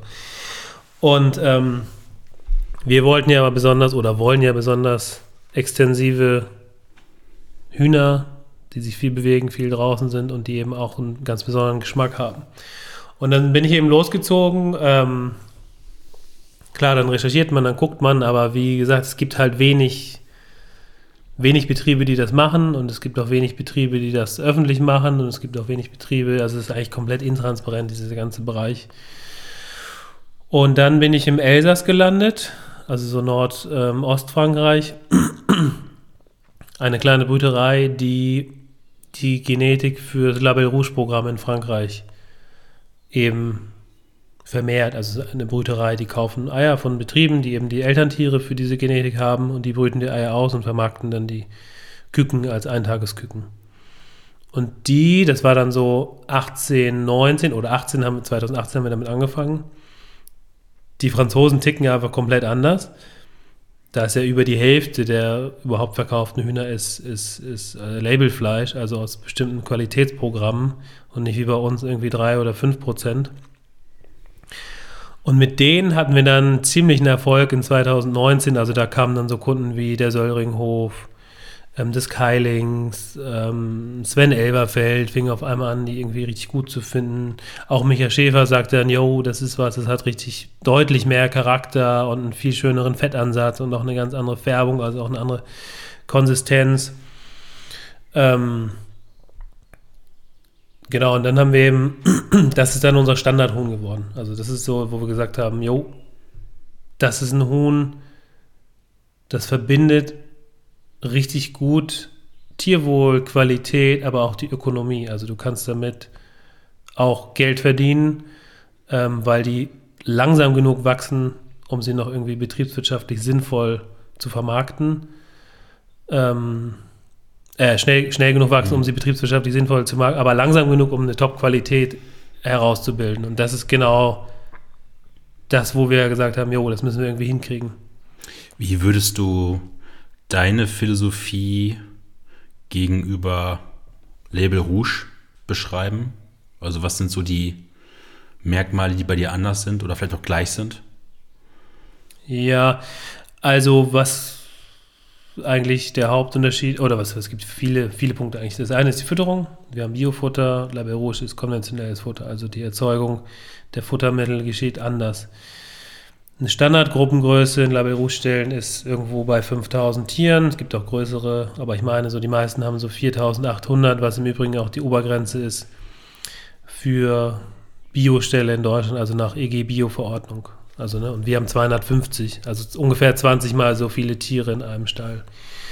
Dann ist es natürlich seit langem auch bei den Bressbauern nicht mehr so, dass jeder Bressbauer selber schlachtet, sondern da gibt es ja auch zentrale Struktur oder zentralistische Strukturen. Das heißt, die Tiere werden auch transportiert. Bei der Label Rouge war ja sowieso. Gibt sicherlich auch Direktvermarkter, die es so machen wie wir, ne? gar keine Frage. Aber der Standard, wenn ich jetzt ins frische Paradies oder bei Otto Gourmet irgendwie so ein Label Rouge Tier kaufe, dann sind das eben so die Standardprozesse, die dahinter stehen. Ja, also Gruppengröße, Fütterung, Schlachtung. Du hast es gerade schon gesagt mit den Restaurants, die dann dein äh, Weidehuhn damals dann auf die Karte genommen haben. Die deutsche Gastronomie kann sich seit 30, 40 Jahren eigentlich fast jedes Label Rouge Huhn bestellen, heutzutage noch schneller als früher. Wie kommt man dann auf die Restaurantkarten der deutschen Hochküche als deutscher Geflügelzüchter? ja, gute Frage, keine Ahnung. Frag die Köchinnen und Köche. Äh, ja, nee, ganz klar. Also Klinken putzen, anrufen, also so eigentlich so die ersten ein, zwei Jahre habe ich richtig viel. Mittlerweile mache ich das kaum mehr. Bin in der luxuriösen Position, dass ich so aktive Vertriebsarbeit nicht mehr machen muss. Ähm, was toll ist, weil das Freiräume schafft, wo ich mich um Qualität. Also ich habe letztes Jahr, nee, vorletztes Jahr, also 19, als wir diesen, ich sage jetzt mal Durchbruch, klingt jetzt irgendwie mhm. ein bisschen theatralisch, aber war wirklich so ein bisschen so ein Durchbruch. Wo wir diesen Durchbruch haben, habe ich gesagt, wir wollen jetzt erstmal nicht den Fokus auf quantitatives Wachstum legen, also ständig Köche anschreiben und Köchin irgendwo hinfahren, bemustern, vielleicht Verkostungen machen etc., sondern wir wollen mehr jetzt in die Qualität noch. Also wir wollen wirklich sehen, dass wir noch mehr, vielleicht auch mit besonderer Fütterung, besondere Stelle, vielleicht auch andere Geflügelarten als Huhn noch zu machen. Aber der Anfang, also 17, 18, also die ersten zwei Jahre war wirklich viel E-Mails schreiben, hinfahren, vorstellen, Huhn da lassen, das Restaurant, ähm, die verkosten lassen, auch Mitarbeiter, was hältst du davon? Und die Hürde ist natürlich bei uns ganz klar erstmal der Preis. Wenn unsere Hühner auch 10 oder 12 Euro kosten würden, dann hätten wir noch einen viel höheren Marktanteil, aber dann würden wir, was heißt viel höheren, dann hätten wir, du, dann wären wir noch wichtiger. Und dann hätten wir natürlich eine viel schnellere Marktdurchdringung, aber würden kein Geld verdienen, ne?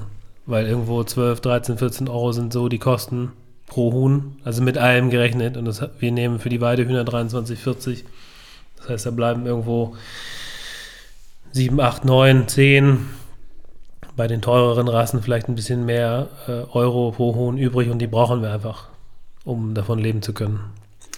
Wie ist dann das Gefühl, auf den Speisekarten der großen Restaurants dieses Landes zu stehen, sei es Aqua oder der Schwarzwaldstube?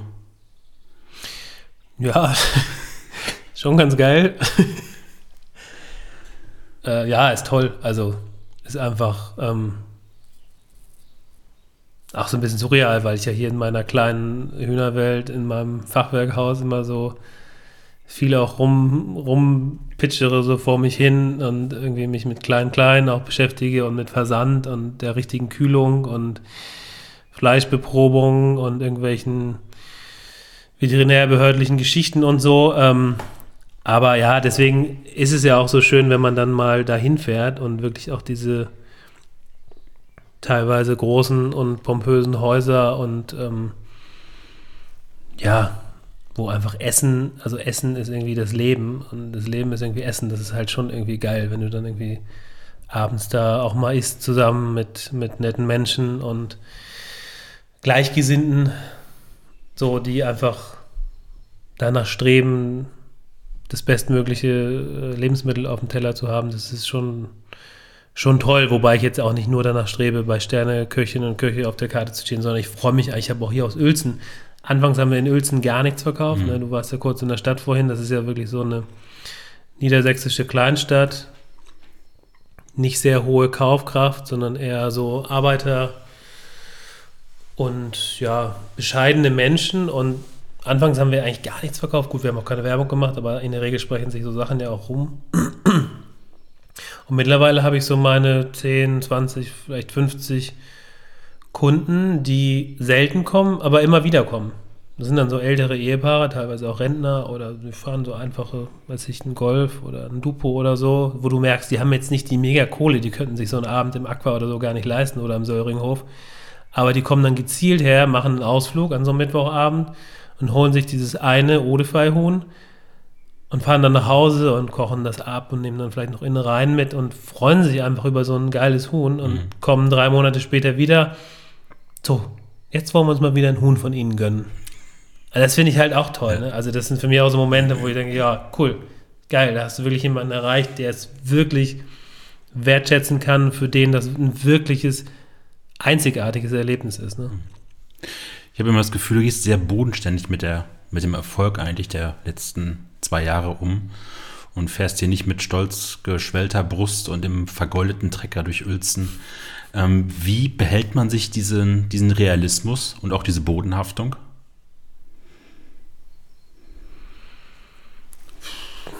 Das ist eine gute Frage. Schwierige Frage. Weiß ich nicht. Ich bin, also ich glaube, es liegt an, an, an ich glaube, so wie ich aufgewachsen bin, also wir wurden so nicht erzogen, so wir haben nie besonders viel Geld gehabt und ähm, meine Eltern sind auch beide durch finanziell ein bisschen schwierige Zeiten gegangen, so Ende 90er, Anfang 2000er, als mein Vater sich eben entschieden hatte, seinen alten Job aufzugeben und jetzt Biobauer zu sein. Die haben beide Insolvenzverfahren durch und ähm, ja, da haben wir einfach mitbekommen, was es heißt, auch mal, ja, wenn man den Hof jetzt hier sieht, kann man sich nicht vorstellen, nichts zu haben, aber der Hof stand auch schon zur Zwangsversteigerung und das sind dann so Momente, wo man einfach merkt, so, uh, ja, krass, es geht auch anders. Es ist nicht selbstverständlich, dass immer alles da ist. Und ich glaube, das ist es einfach, dass ich gemerkt habe, was bedeutet es, auch nichts zu haben. Und wenn, wir, wenn du jetzt Erfolg sagst, dann ist es natürlich ein Fernsehbeitrag, ist ein Erfolg. Im Feinschmecker zu sein, ist ein Erfolg. Bei Sven Elberfeld auf der Karte zu stehen oder bei Thorsten Michel ist ein Erfolg. Ähm, und natürlich auch Geld. Also Einnahmen sind ein Erfolg, weil du damit weitermachen kannst. Aber ich bin jetzt auch nicht der Typ, also ich mag schon ganz gerne Hotels, auch schicke Hotels und ich liebe einfach gutes Essen. Aber ansonsten habe ich nicht viel Schnickschnack. Also ich habe irgendwie ein altes Auto. Ich würde jetzt nie irgendwie anfangen, mir Louis Vuitton äh, Klamotten oder Taschen oder irgendwas zu kaufen. Oder eine Flugreise ist auch meine Obergrenze. Klammer auf, in normalen, nicht Corona-Zeiten, Klammer zu die ich mir irgendwann gesetzt habe. Ansonsten habe ich einen, einen alten Camperbus und ja, also Gesellschaft und Essen ist mir eigentlich so das Wichtigste und klar ein vernünftiges Leben natürlich, will mhm. man sich mal was gönnen, gute Essen. Gutes Lebensmittel kostet ein bisschen Geld, aber diese Bodenständigkeit und einfach auch diese Dankbarkeit, dass es ganz gut läuft und dass wir weitermachen können, auch durch Corona hindurch, das ist einfach so, ja, das reicht mir eigentlich so. Was, was soll ich mehr wollen? So. Das ist es. Wie viele Botschafter braucht Odefei und Töchter, Händler, Verbraucher, Gastronomen? Was meinst du mit Botschafter? Die so das nach außen tragen, dem Deutschen, der das Hähnchen oder Hühnchen, wie auch immer man es dann nennen möchte, dann nur als reine Füllmenge, so wie den Lachs oder das Schweinefleisch sieht, ähm, den Leuten beizubringen, dass es auch wieder um Geschmack geht, um Genuss geht und nicht nur um satt zu werden. Ja, das passiert natürlich auf verschiedenen Ebenen. Also ich glaube jetzt auch durch, durch die, ja, kann man schon fast Regierungskrise und auch Klimakrise und ähm, Flüchtlingskrise und wir kommen von einer Finanz- und Wirtschaftskrise von, die ist nicht mal zehn Jahre her. Also wir haben unheimlich viele Krisen, die, glaube ich, vielen einfach klar gemacht haben oder ich glaube, vielen klar gemacht haben und auch zukünftig noch viel klarer machen werden, dass wir einfach so, wie wir die letzten 30, 40, 50 Jahre, also eigentlich nach dem Krieg, gelebt haben, dass es nicht geht. So, nicht bei der Menge Menschen, die wir mittlerweile auf der Erde haben. Und das eine bedingt natürlich das andere. Also diese Demo, diese Dankbarkeit für was Schönes, für was Hochwertiges, aber ist auch ein gesellschaftliches Problem, also gesellschaftlicher Zusammenhalt. Wie leben wir miteinander? Wie gehen wir miteinander um? Ähm, und am Ende aber auch Genuss, Kulinarik, ähm, Gemeinschaften, Gesellschaften, für mich spielt das irgendwie alles in ein und dasselbe Thema rein, weil wir mhm. mit einem Thema, nämlich dem Essen, ganz viele Probleme lösen könnten. Ne, indem wir eben sagen, wir produzieren deutlich weniger, dafür viel nachhaltiger, viel stärker integriert in die natürlichen Kreisläufe und nicht Futtermittel aus Südamerika, wo Regenwald abgeholzt wird, wo ich schon mal Emissionen habe, wo ich dann Bodenerosion habe, dann habe ich einen irrsinnigen Transport, nur damit wir hier unsere Millionen Schweine irgendwie billig füttern können, damit wir dann möglichst alle ganz, ganz billig die Hähnchenbrust oder das Schweinefilet auf dem Teller haben. Das ist eigentlich, also das, das System ist einfach komplett krank. Wir müssen das, das System eigentlich komplett verändern. Und Botschafter gibt es, glaube ich, viele mittlerweile, die diese Nachrichten oder diese, wie soll man sagen, diese, diesen Veränderungszwang nach außen oder diesen Veränderungswunsch oder Drang, je nachdem, wie man so sieht, ähm, nach außen tragen. Und dann brauchst du natürlich, weil wir können ja niemals die Menge produzieren, die wir mhm. bräuchten, dann brauchst du natürlich ganz viele. Passiert ja auch schon in Ansätzen. Also in Brandenburg ist ganz spannend, der letzte Agrarbericht hat gezeigt, dass es in Brandenburg einen ganz Teil Aus- und Neugründungen aus landwirtschaftlichen Großbetrieben gibt. Also in Brandenburg haben wir Riesenstrukturen, so, weiß gar nicht, 1000, 1500, vielleicht 2000 Hektar im Mittel ist ein landwirtschaftlicher Betrieb dort groß. Aber es gibt offensichtlich viele junge Leute oder Familien, die rausziehen und keine Ahnung, Schafe halten und Schafskäse machen oder ein paar Schweine oder Obst sammeln und daraus irgendwie Most machen oder Schnaps brennen. Und das ist eigentlich genau das, was wir brauchen. Wir brauchen dezentrale Strukturen, kleine Betriebe, handwerkliche Betriebe, ähnlich wie die Gastronomie. Also ich finde, die Gastronomie in Deutschland ist eine irrsinnig spannende Branche, deswegen arbeite ich mit ihr auch so gerne äh, zusammen. Jetzt auch verglichen mit dem deutschen LEH. Im deutschen Lebensmitteleinzelhandel mit vier Big Player die 80 Prozent des Marktes machen. Und die Gastronomie ist immer noch irrsinnig, klar haben wir auch große Ketten, aber in der Masse irrsinnig vielfältig, kleinteilig. Wir haben viele, viele, viele Angestellte, sozialversicherungspflichtige Jobs. Und dadurch haben wir natürlich auch eine, eine Vielfalt, ne? eine geschmackliche Vielfalt, eine kulturelle Vielfalt. Und das brauchen wir eigentlich in der Landwirtschaft auch. Die Süddeutsche Zeitung schrieb, ähm, der ganze Hof ein Instagram-Traum. ähm, du nutzt Instagram sehr, sehr oft, besonders in den Stories. Ja, ich muss jetzt auch mal wieder. Ja. Eine kleine Story. ähm, aber anstatt nur hübsche Hühner zu zeigen, Sonnenaufgänge, Sonnenuntergänge, äh, Wiesenweiten, vielleicht ein bisschen Nebel, zeigst du da auch dann so wirtschaftliche Aspekte des Hofes wie so eine Photovoltaikanlage oder die Hackschnitzelheizung oder die Dinkelpellets, die jetzt in den ähm, Stellen ausgestreut worden sind. Warum ist es dir wichtig, so alle Aspekte des Hofes darüber auch zu zeigen? Mhm. Ja, das sind natürlich Themen, die sind ein bisschen unsexy. Mhm. Also man merkt immer anhand der Reaktionen auf irgendwelche Posts oder Stories, wie die Leute das so finden. Und ein kleines, niedliches Küken, was gerade geschlüpft ist, was so gelb, so ein gelber Flauscheball, ist natürlich reaktionsintensiver als Photovoltaikmodule. Wow. Silizium, Alu. Ähm, aber ich glaube, es ist ganz wichtig, also das sind eigentlich so zwei Sachen. Das eine ist, die, dass viele, also viele, die so aus diesem romantischen, wir kaufen mal einen Hof oder wir gründen mal einen Hof oder wir machen mal eine kleine Manufaktur, die Ökonomie vergessen. Also Leute reden unheimlich ungerne über Zahlen, habe ich gemerkt. Also wir haben irgendwie ein Problem damit, auch über Preise zu reden, obwohl es irgendwie eigentlich genauso wichtig oder fast so wichtig ist wie Qualität, weil der Preis ja das alles am Ende ermöglicht sozusagen. Also auch die Frage, ob wir uns Nachhaltigkeit leisten können oder nicht. Thema externe Kosten. Also was kostet ein Kilo CO2 in der Luft oder ein Kilo Methan in der Luft?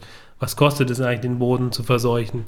Was sind das an Kosten, die an nachfolgende Generationen weitergereicht werden. Ne? Also die Ökonomie kann man auf keinen Fall vergessen, äh, kann, kann man auf keinen Fall vergessen, zumal sie ja auch zur Nachhaltigkeit dazugehört. Ne? Das sind ja drei Säulen und die Ökonomie spielt ja auch eine wesentliche Rolle. Das ist, glaube ich, ganz wichtig. Das versuche ich irgendwie Leuten immer zu sagen, die herkommen und auch sowas ähnliches machen wollen. So, du musst ja nicht den ganzen Tag vor deinem Excel-Sheet hängen und jede Nachkommastelle irgendwie ausrechnen.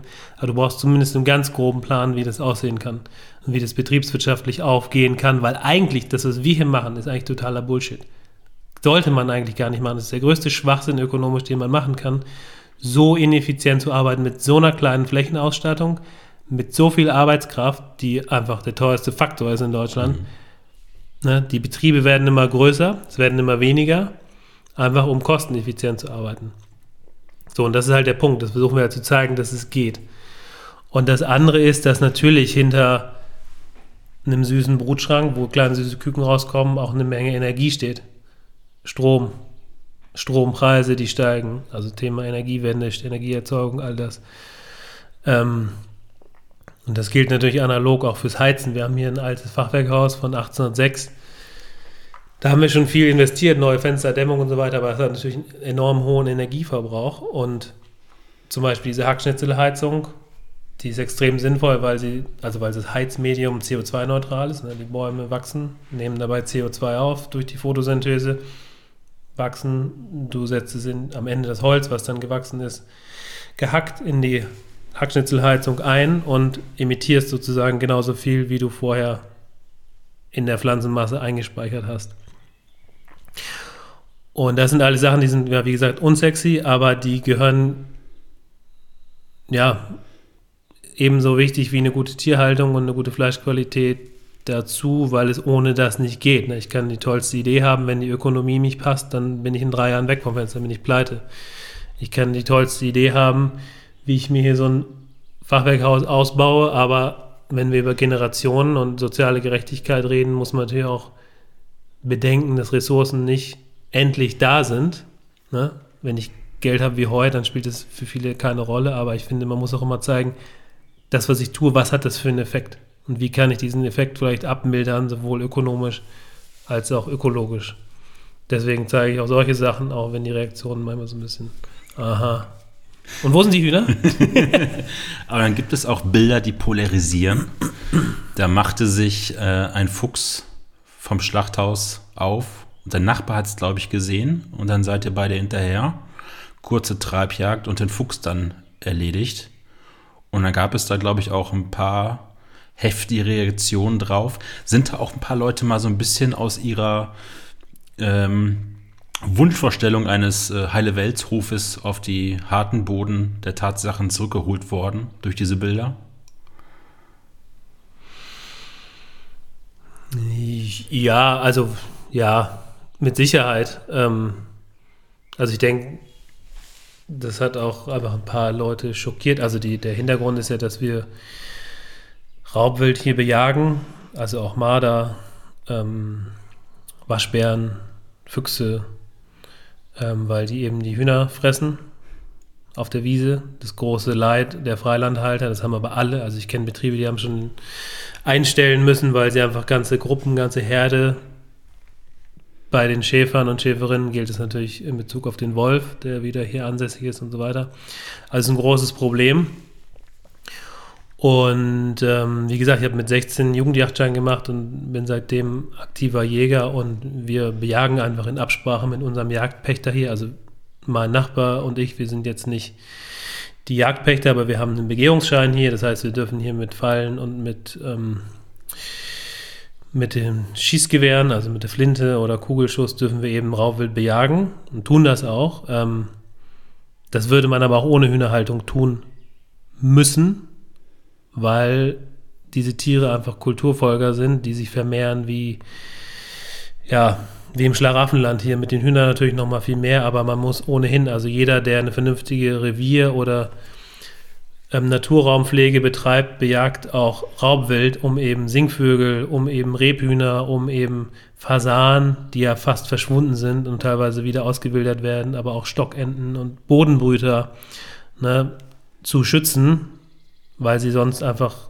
platt gemacht würden von, von Raubwild. Und das haben wir eben mit den Hühnern, da machen wir das und das habe ich eben auch mal gezeigt. Na, ich bin ja immer so, dass ich sage, ich will das zeigen, was wir tun und das tun, was ich sage sozusagen. Also so eine Kongruenz da irgendwo herstellen zwischen meinem Anspruch und der Realität. Ja, und die Story habe ich auch immer noch in meinem Profil als Story-Highlight. Die kann sich immer noch jeder anschauen. Ich würde das jedes Mal wieder so sagen und auch weiterhin so machen, weil das eben auch dazugehört. Aber anhand dieser Reaktion, ich glaube, ich glaube, wir haben es ganz gut erklärt und ich glaube, ich habe auch irgendwo den Bogen gefunden und viele sagen, ja, ist okay, gehört irgendwo dazu. Aber anhand dieser Hysterie, in Anführungszeichen, hat sich eigentlich ganz gut gezeigt, wie man Leute für bestimmte Themen so aus der Reserve holen kann und wie empfindlich wir auch als Gesellschaft auf bestimmte Themen äh, reagieren. Es gab ja diesen, diesen Bruno, diesen Schadbären oder Problembären im Bayerischen Wald. War so ein Braunbär. Ist jetzt ein bisschen länger die Geschichte, aber ich erzähle sie trotzdem. und da regt sich ja also klar, es ist ein Bär, der ist ausgebrochen, der macht offensichtlich Probleme, der ist aggressiv, der ist, ich weiß nicht was, hat vielleicht auch, ist auch Menschen angegangen, ich weiß es gar nicht, der wurde ja am Ende erlegt von einem bayerischen Jäger. Also getötet. Wurde nicht betäubt und zurückgebracht ins Gehege, sondern wurde einfach, oder es war eh ein Wilder, weiß ich gar nicht. Jedenfalls war dieser Schadbär da im bayerischen Wald unterwegs, der Problembär im bayerischen Wald unterwegs, der am Ende dann erschossen würde. Und das ist ja durch die Medien gegangen, also als gäbe es keinen Morgen, als wäre irgendwie gerade das zweite Tschernobyl passiert. Und da denke ich mir immer genauso wie bei diesem Fuchs bei uns, Warum um Himmels Willen müssen wir uns so aufregen über ein Individuum, wo wir eigentlich tagtäglich durch unser Handeln, durch unseren Konsum, durch unser gesamtes Verhalten Tiere töten, Arten vernichten, also nicht nur eine, zwei, drei Arten, ganze Arten sterben aus durch unser Handeln. Das ganze Bodenleben, das sind Millionen von Arten, die wir noch gar nicht kennen, die machen wir durch unsere Landwirtschaft und die Zersiedlung der, ähm, der Landschaft kaputt. Und vor allem sind ja auch nicht nur Tiere, sondern tagtäglich sind wir in der Lage zuzuschauen, wie Menschen auf dem Mittelmeer sterben. All das ist alles okay. Das kriegen wir irgendwie weggedrückt. Irgendwo da oben im Kopf wissen wir, es ist nicht richtig, aber wir machen trotzdem so weiter wie bisher.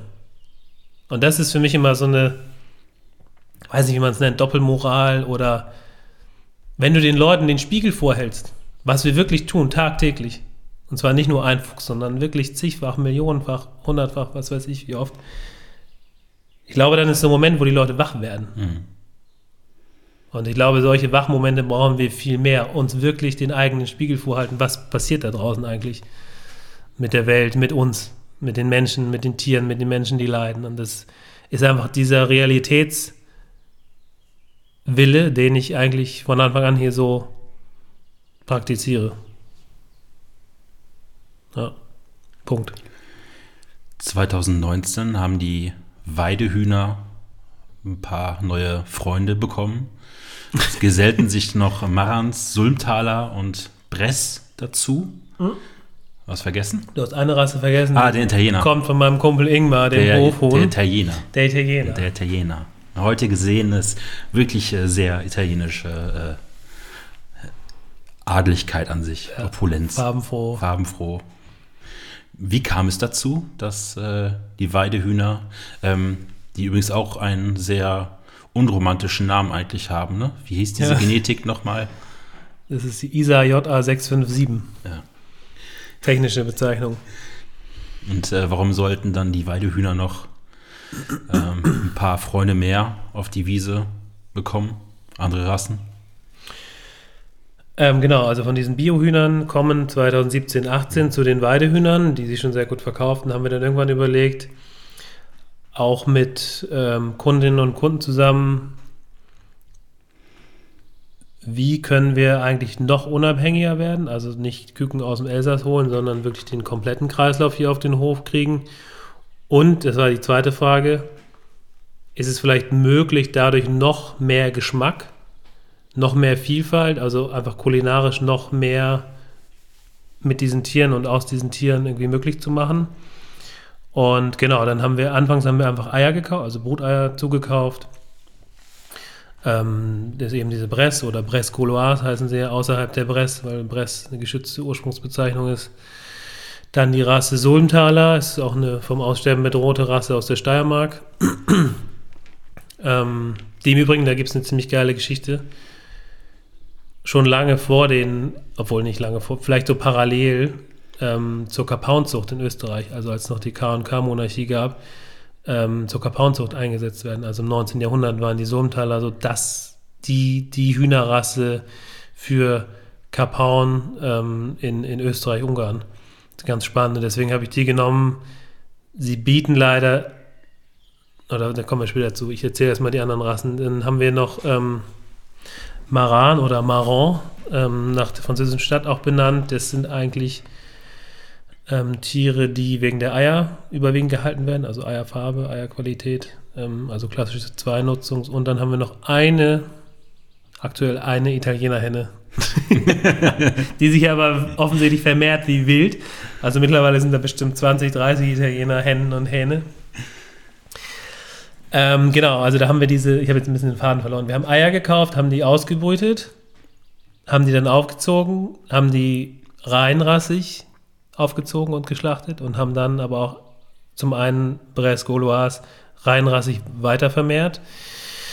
Ähm, und aber auch Bresse mit Sulmtaler, Bresse mal Marron und Bresse mal Italiener gekreuzt.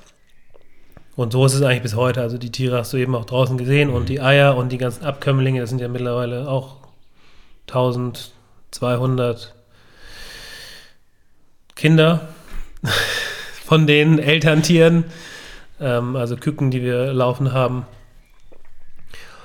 Und das ist eigentlich, ähm, genau, aus, aus diesen zwei ähm, Punkten heraus irre spannend, eben, dass wir jetzt, wenn wir das zu 100% so machen könnten, wären wir eben komplett unabhängig. Also dann hätten wir nur noch das Thema Futtermittel und dann bräuchten wir gar nichts mehr. Wenn wir dann noch unseren eigenen Brunnen hätten und noch mehr Solarpanels aufs Dach packen, sind wir praktisch autark. So, dann haben wir unsere eigenen Tiere, die werden ausgebrütet, wir haben die eigene Nachzucht. Davon behalten wir die besten Hennen, mit denen können wir weiter züchten. Ab und zu brauchst du mal frisches Blut, vielleicht von anderen Blutlinien oder von befreundeten Betrieben. Aber im Prinzip sind wir dann komplett unabhängig von irgendwelchen Zulieferern, Konzernen, können komplett unser eigenes Ding machen. Aber diese äh, Tatsache hat dann auch eine lustige Kreuzung zwischen Maran und Bress hervorgerufen. Wer es bei dir gesehen hat, ein wirklich schwarzes Huhn, innen wie außen. Ja. Wie kommt das dazu, dass es diese wirklich dunkle Farbe vom Fleisch und auch in den Gelenken bekommen hat?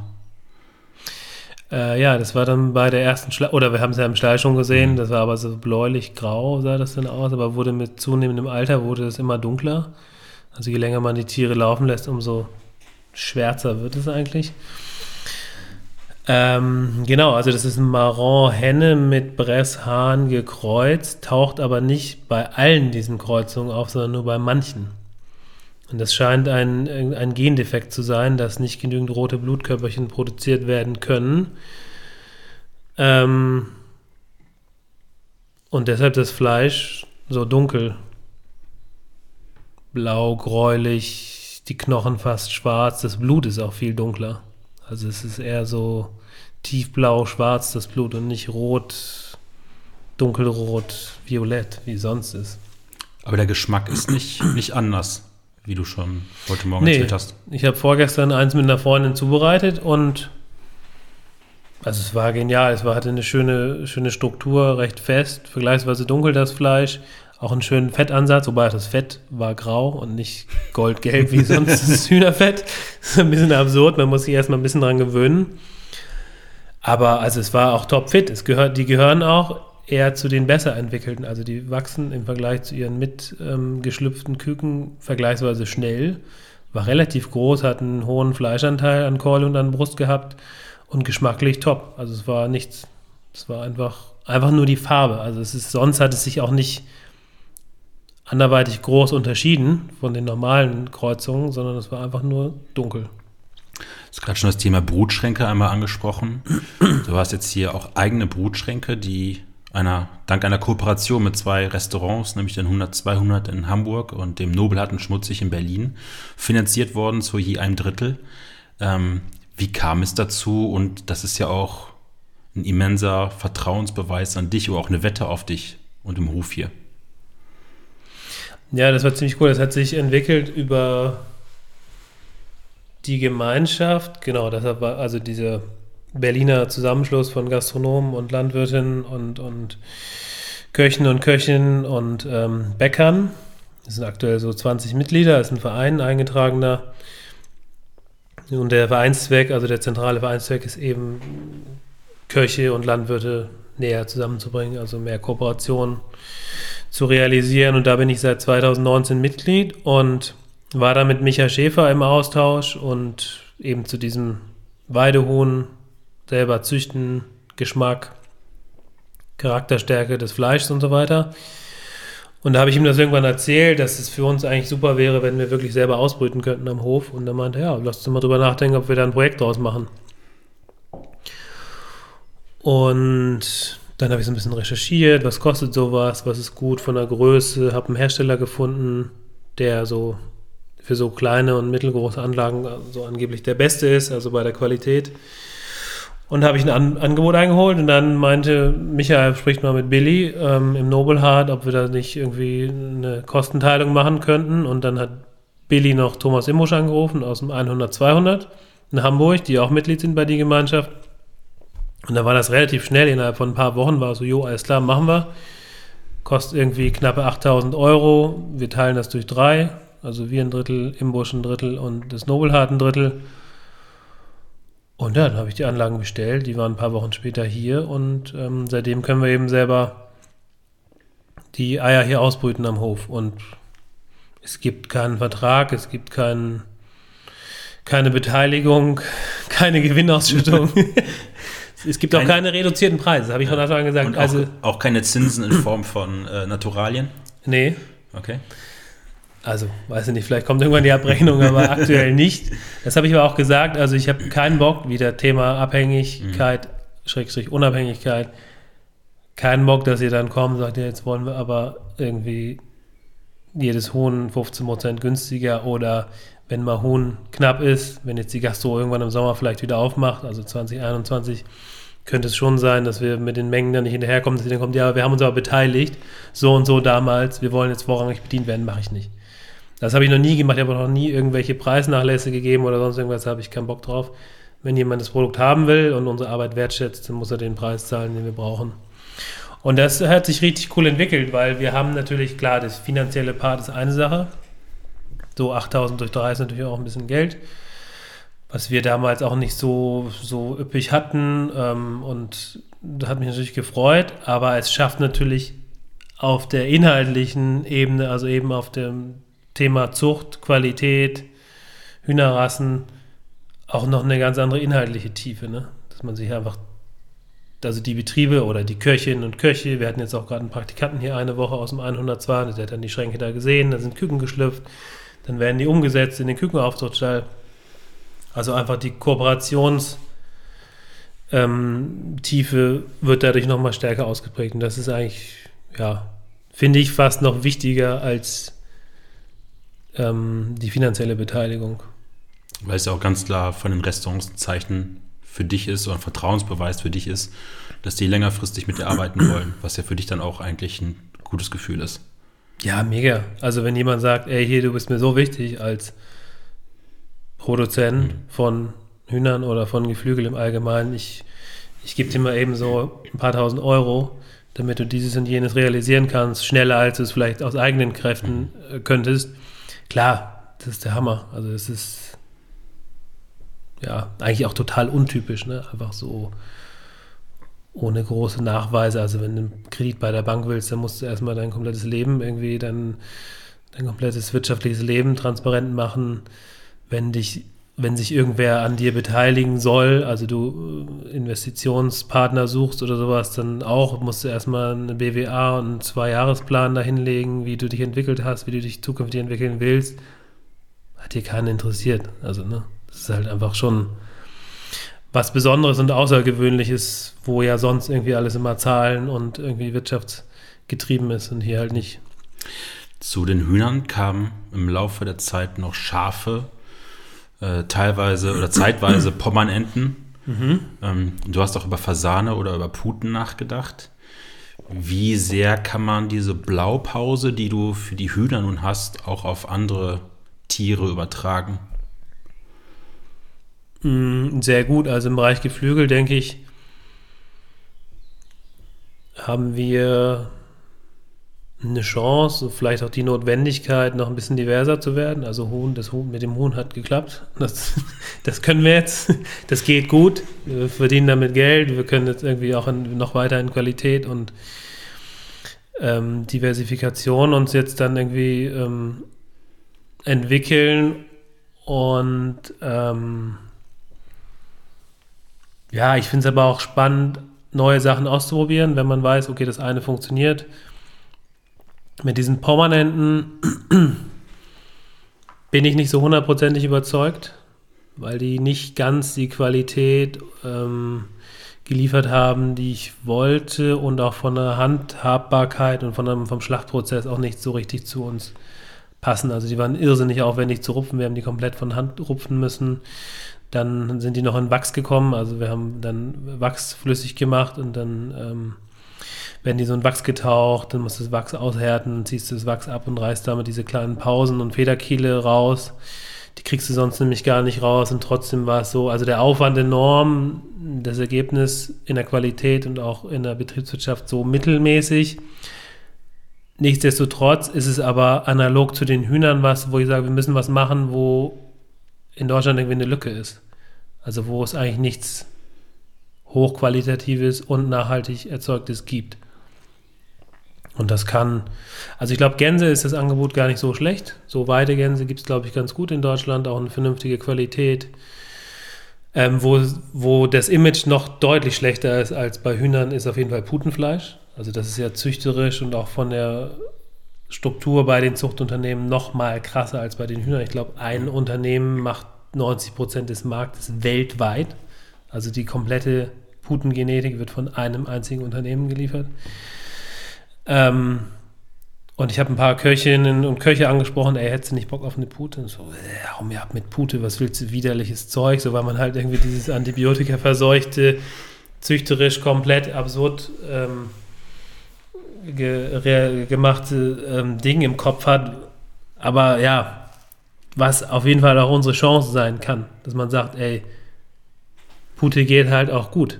Mit gutem Leben und nicht komplett krank und mit Medikamenten vollgestopft bis zum geht nicht weiter und in hermetisch abgeriegelten Stellen, sondern es geht auch eine geile Wiesenpute oder eine Waldpute, mhm.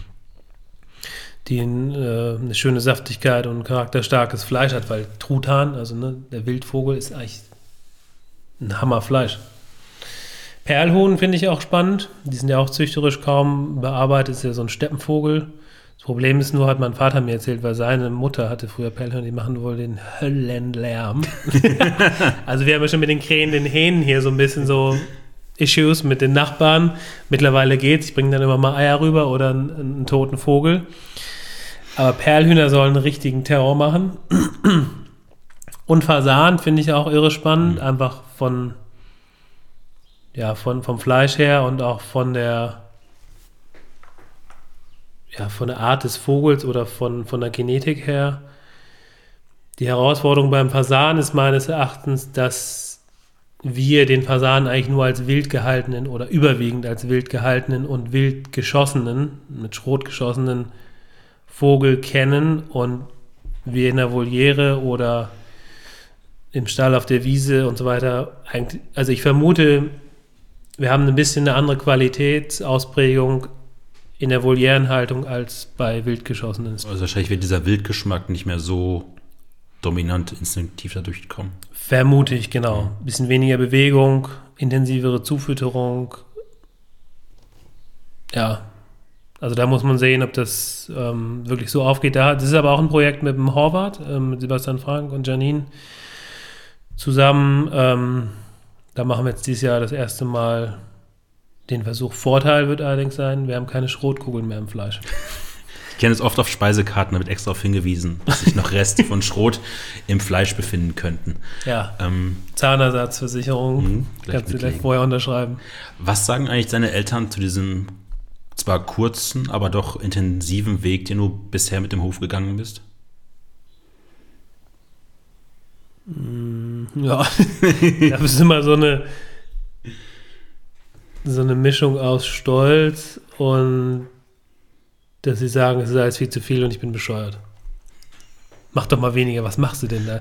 Jetzt wieder ein neues Projekt und dann noch das Häuschen da und hier noch da und wieder noch was Neues und dann das umbauen, hier eine Dachsanierung und klar, sie machen sich wahrscheinlich einfach ein bisschen Sorgen, dass es zu viel wird, dass es mir irgendwann über den Kopf wächst oder dass es ich es auch nicht, vielleicht nicht mehr so genießen kann, wie ich anfangs dachte oder wie sie sich für mich wünschen würden, als sie mir den Hof übergeben haben. Also typisches Eltern, Elternding. Das gerade dieses Häuschen schon erwähnt. Wir sind heute auch einmal dann vorbeigelaufen. Du hast letzte Woche so ein Haus, äh, was hier an den Hof angrenzt. Und ich glaube, dein Vater quasi irgendwo abgebaut hat und hier wieder aufgebaut hat. Dann von den Eltern auch noch übernommen, was sie eigentlich so als Reserve mal eingeplant hatten was soll Odefei und Töchter dieser Hof neben, der, neben den Hühnern mal für einen Platz werden? Ähm, genau, es ist so ein vor 15, 20 Jahren ungefähr abgetrenntes Grundstück von dem Hauptgrundstück hier. Ähm, ja, wir haben hier einen relativ großzügigen Garten, der hat irgendwie so 10.000, 12.000 Quadratmeter Fläche, ähm, wo es dann so nahtlos in die Hühnerweiden und Schafweiden übergeht und so ein bisschen links, also äh, östlich des Grundstücks sind so ein sehr schöner alter Eichenbestand, wo mein Vater, ja, ich weiß es nicht genau, aber so vor 15 Jahren ungefähr so ein kleines schnuckeliges Fachwerkhäuschen. Das ist ganz klein, 6 mal 8 Meter ungefähr Grundfläche, also knappe 50 Quadratmeter, hingebaut hat und da liegt auch schon Wasser drin, Abwasser, Stromkabel liegt auch schon da.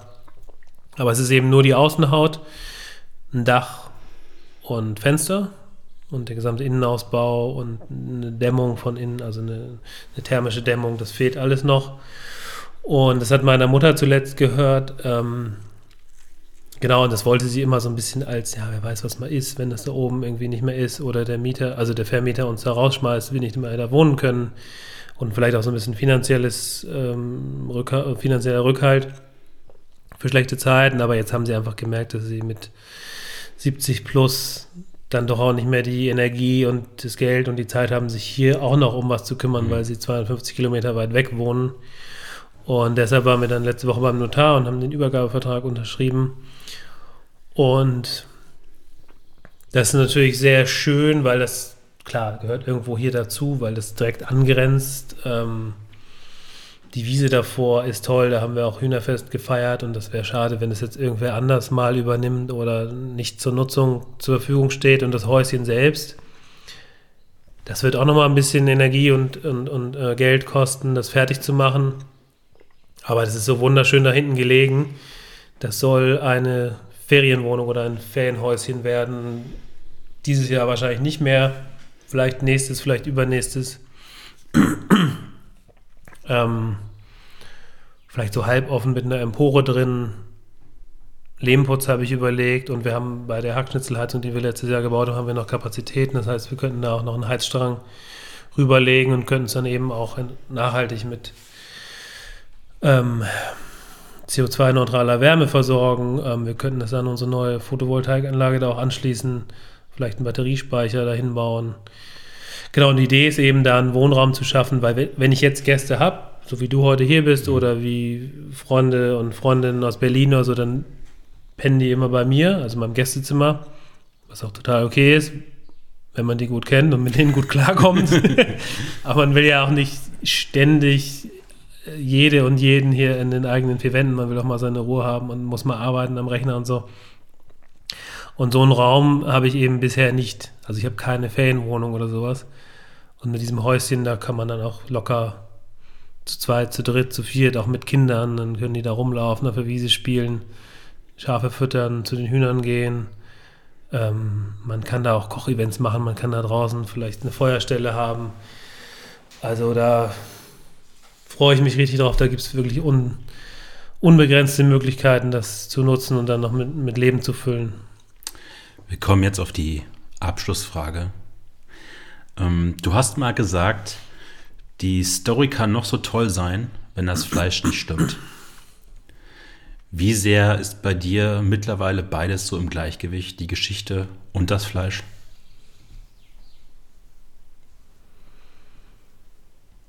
Ja, meinst du jetzt eine Insta-Story oder nee, insgesamt die, die, Story? Die gesamte, gesamte Geschichte von. Meinst du jetzt Facebook? Ähm, ja, nee, also ich habe mal überlegt, ähm, wie es eigentlich wäre, jetzt nicht nur für mich, sondern für alle, wenn man einfach mal eine gewisse Zeit, ob das ein Tag ist oder eine Woche oder Monate, einfach diese teilweise auch nervigen und unsäglichen öffentlichen Medien, also diese ganzen Kommunikationsmedien, einfach mal abschaltet. Das wäre eigentlich ganz geil, dass man mal so ein bisschen zur, zur, Ruhe kommt, auch mehr irgendwie die zwischenmenschlichen Verbindungen, also die realen zwischenmenschlichen Verbindungen, die physischen Verbindungen wiederherstellt. Ich glaube, es würde alle einfach mal so ein bisschen runterholen. Hm. Ähm, klar, für uns ist das auch toll. Ich meine, so ein, so ein Instagram-Account, der kostet nichts, außer ein bisschen Zeit. Und jedes Smartphone kann irgendwie mittlerweile gute Bilder machen und kleine Videos. Das ist alles toll. Ich mache jetzt seit ein paar Wochen mache ich auch TikTok und so weiter. Aber für mich, also, oder ich versuche es zumindest, ich hoffe, es kommt nie der Punkt, wo mir das, was online passiert oder digital oder in der Online-Kommunikation passiert, irgendwann wichtiger ist, also meine Anzahl der Follower oder ob ich jetzt fünf mehr oder weniger, wichtiger wird als das, was hier auf dem Hof passiert, weil dann ist irgendwas mächtig schief gegangen. Für mich ist einfach immer noch wichtig und das ist auch das, was mir wirklich Spaß macht und mich mit Glück erfüllt, draußen zu sein, mit den Tieren, auf dem Trecker, Wiesen zu mähen, irgendwelche Kräuter zu sammeln, Äpfel zu ernten, zu sehen, wie die Tiere sich entwickeln und vor allem dann, wenn sich Corona mal irgendwann ein bisschen entspannt hat, wirklich auch wieder mit den Produkten in die Restaurants, in die Städte. Also ich glaube, ich war seit anderthalb Jahren jetzt nicht in Berlin, in die Städte auch zu gehen und abends zu sitzen und ein gutes Bier oder einen guten Wein zu trinken und das Huhn zu essen und dann mit dem Koch oder mit der Köchin drüber zu schnacken, wie das jetzt war. Und weil das ist am Ende das, was das Leben ausmacht, die realen Begegnungen und die realen Verbindungen zu Menschen. Lars, vielen Dank für den Tag. Für den sogar Sehr ziemlich gerne. langen Tag. Sehr alles gesehen. Alles gesehen, alles gehört. Dankeschön. Vielen Dank für deinen Besuch.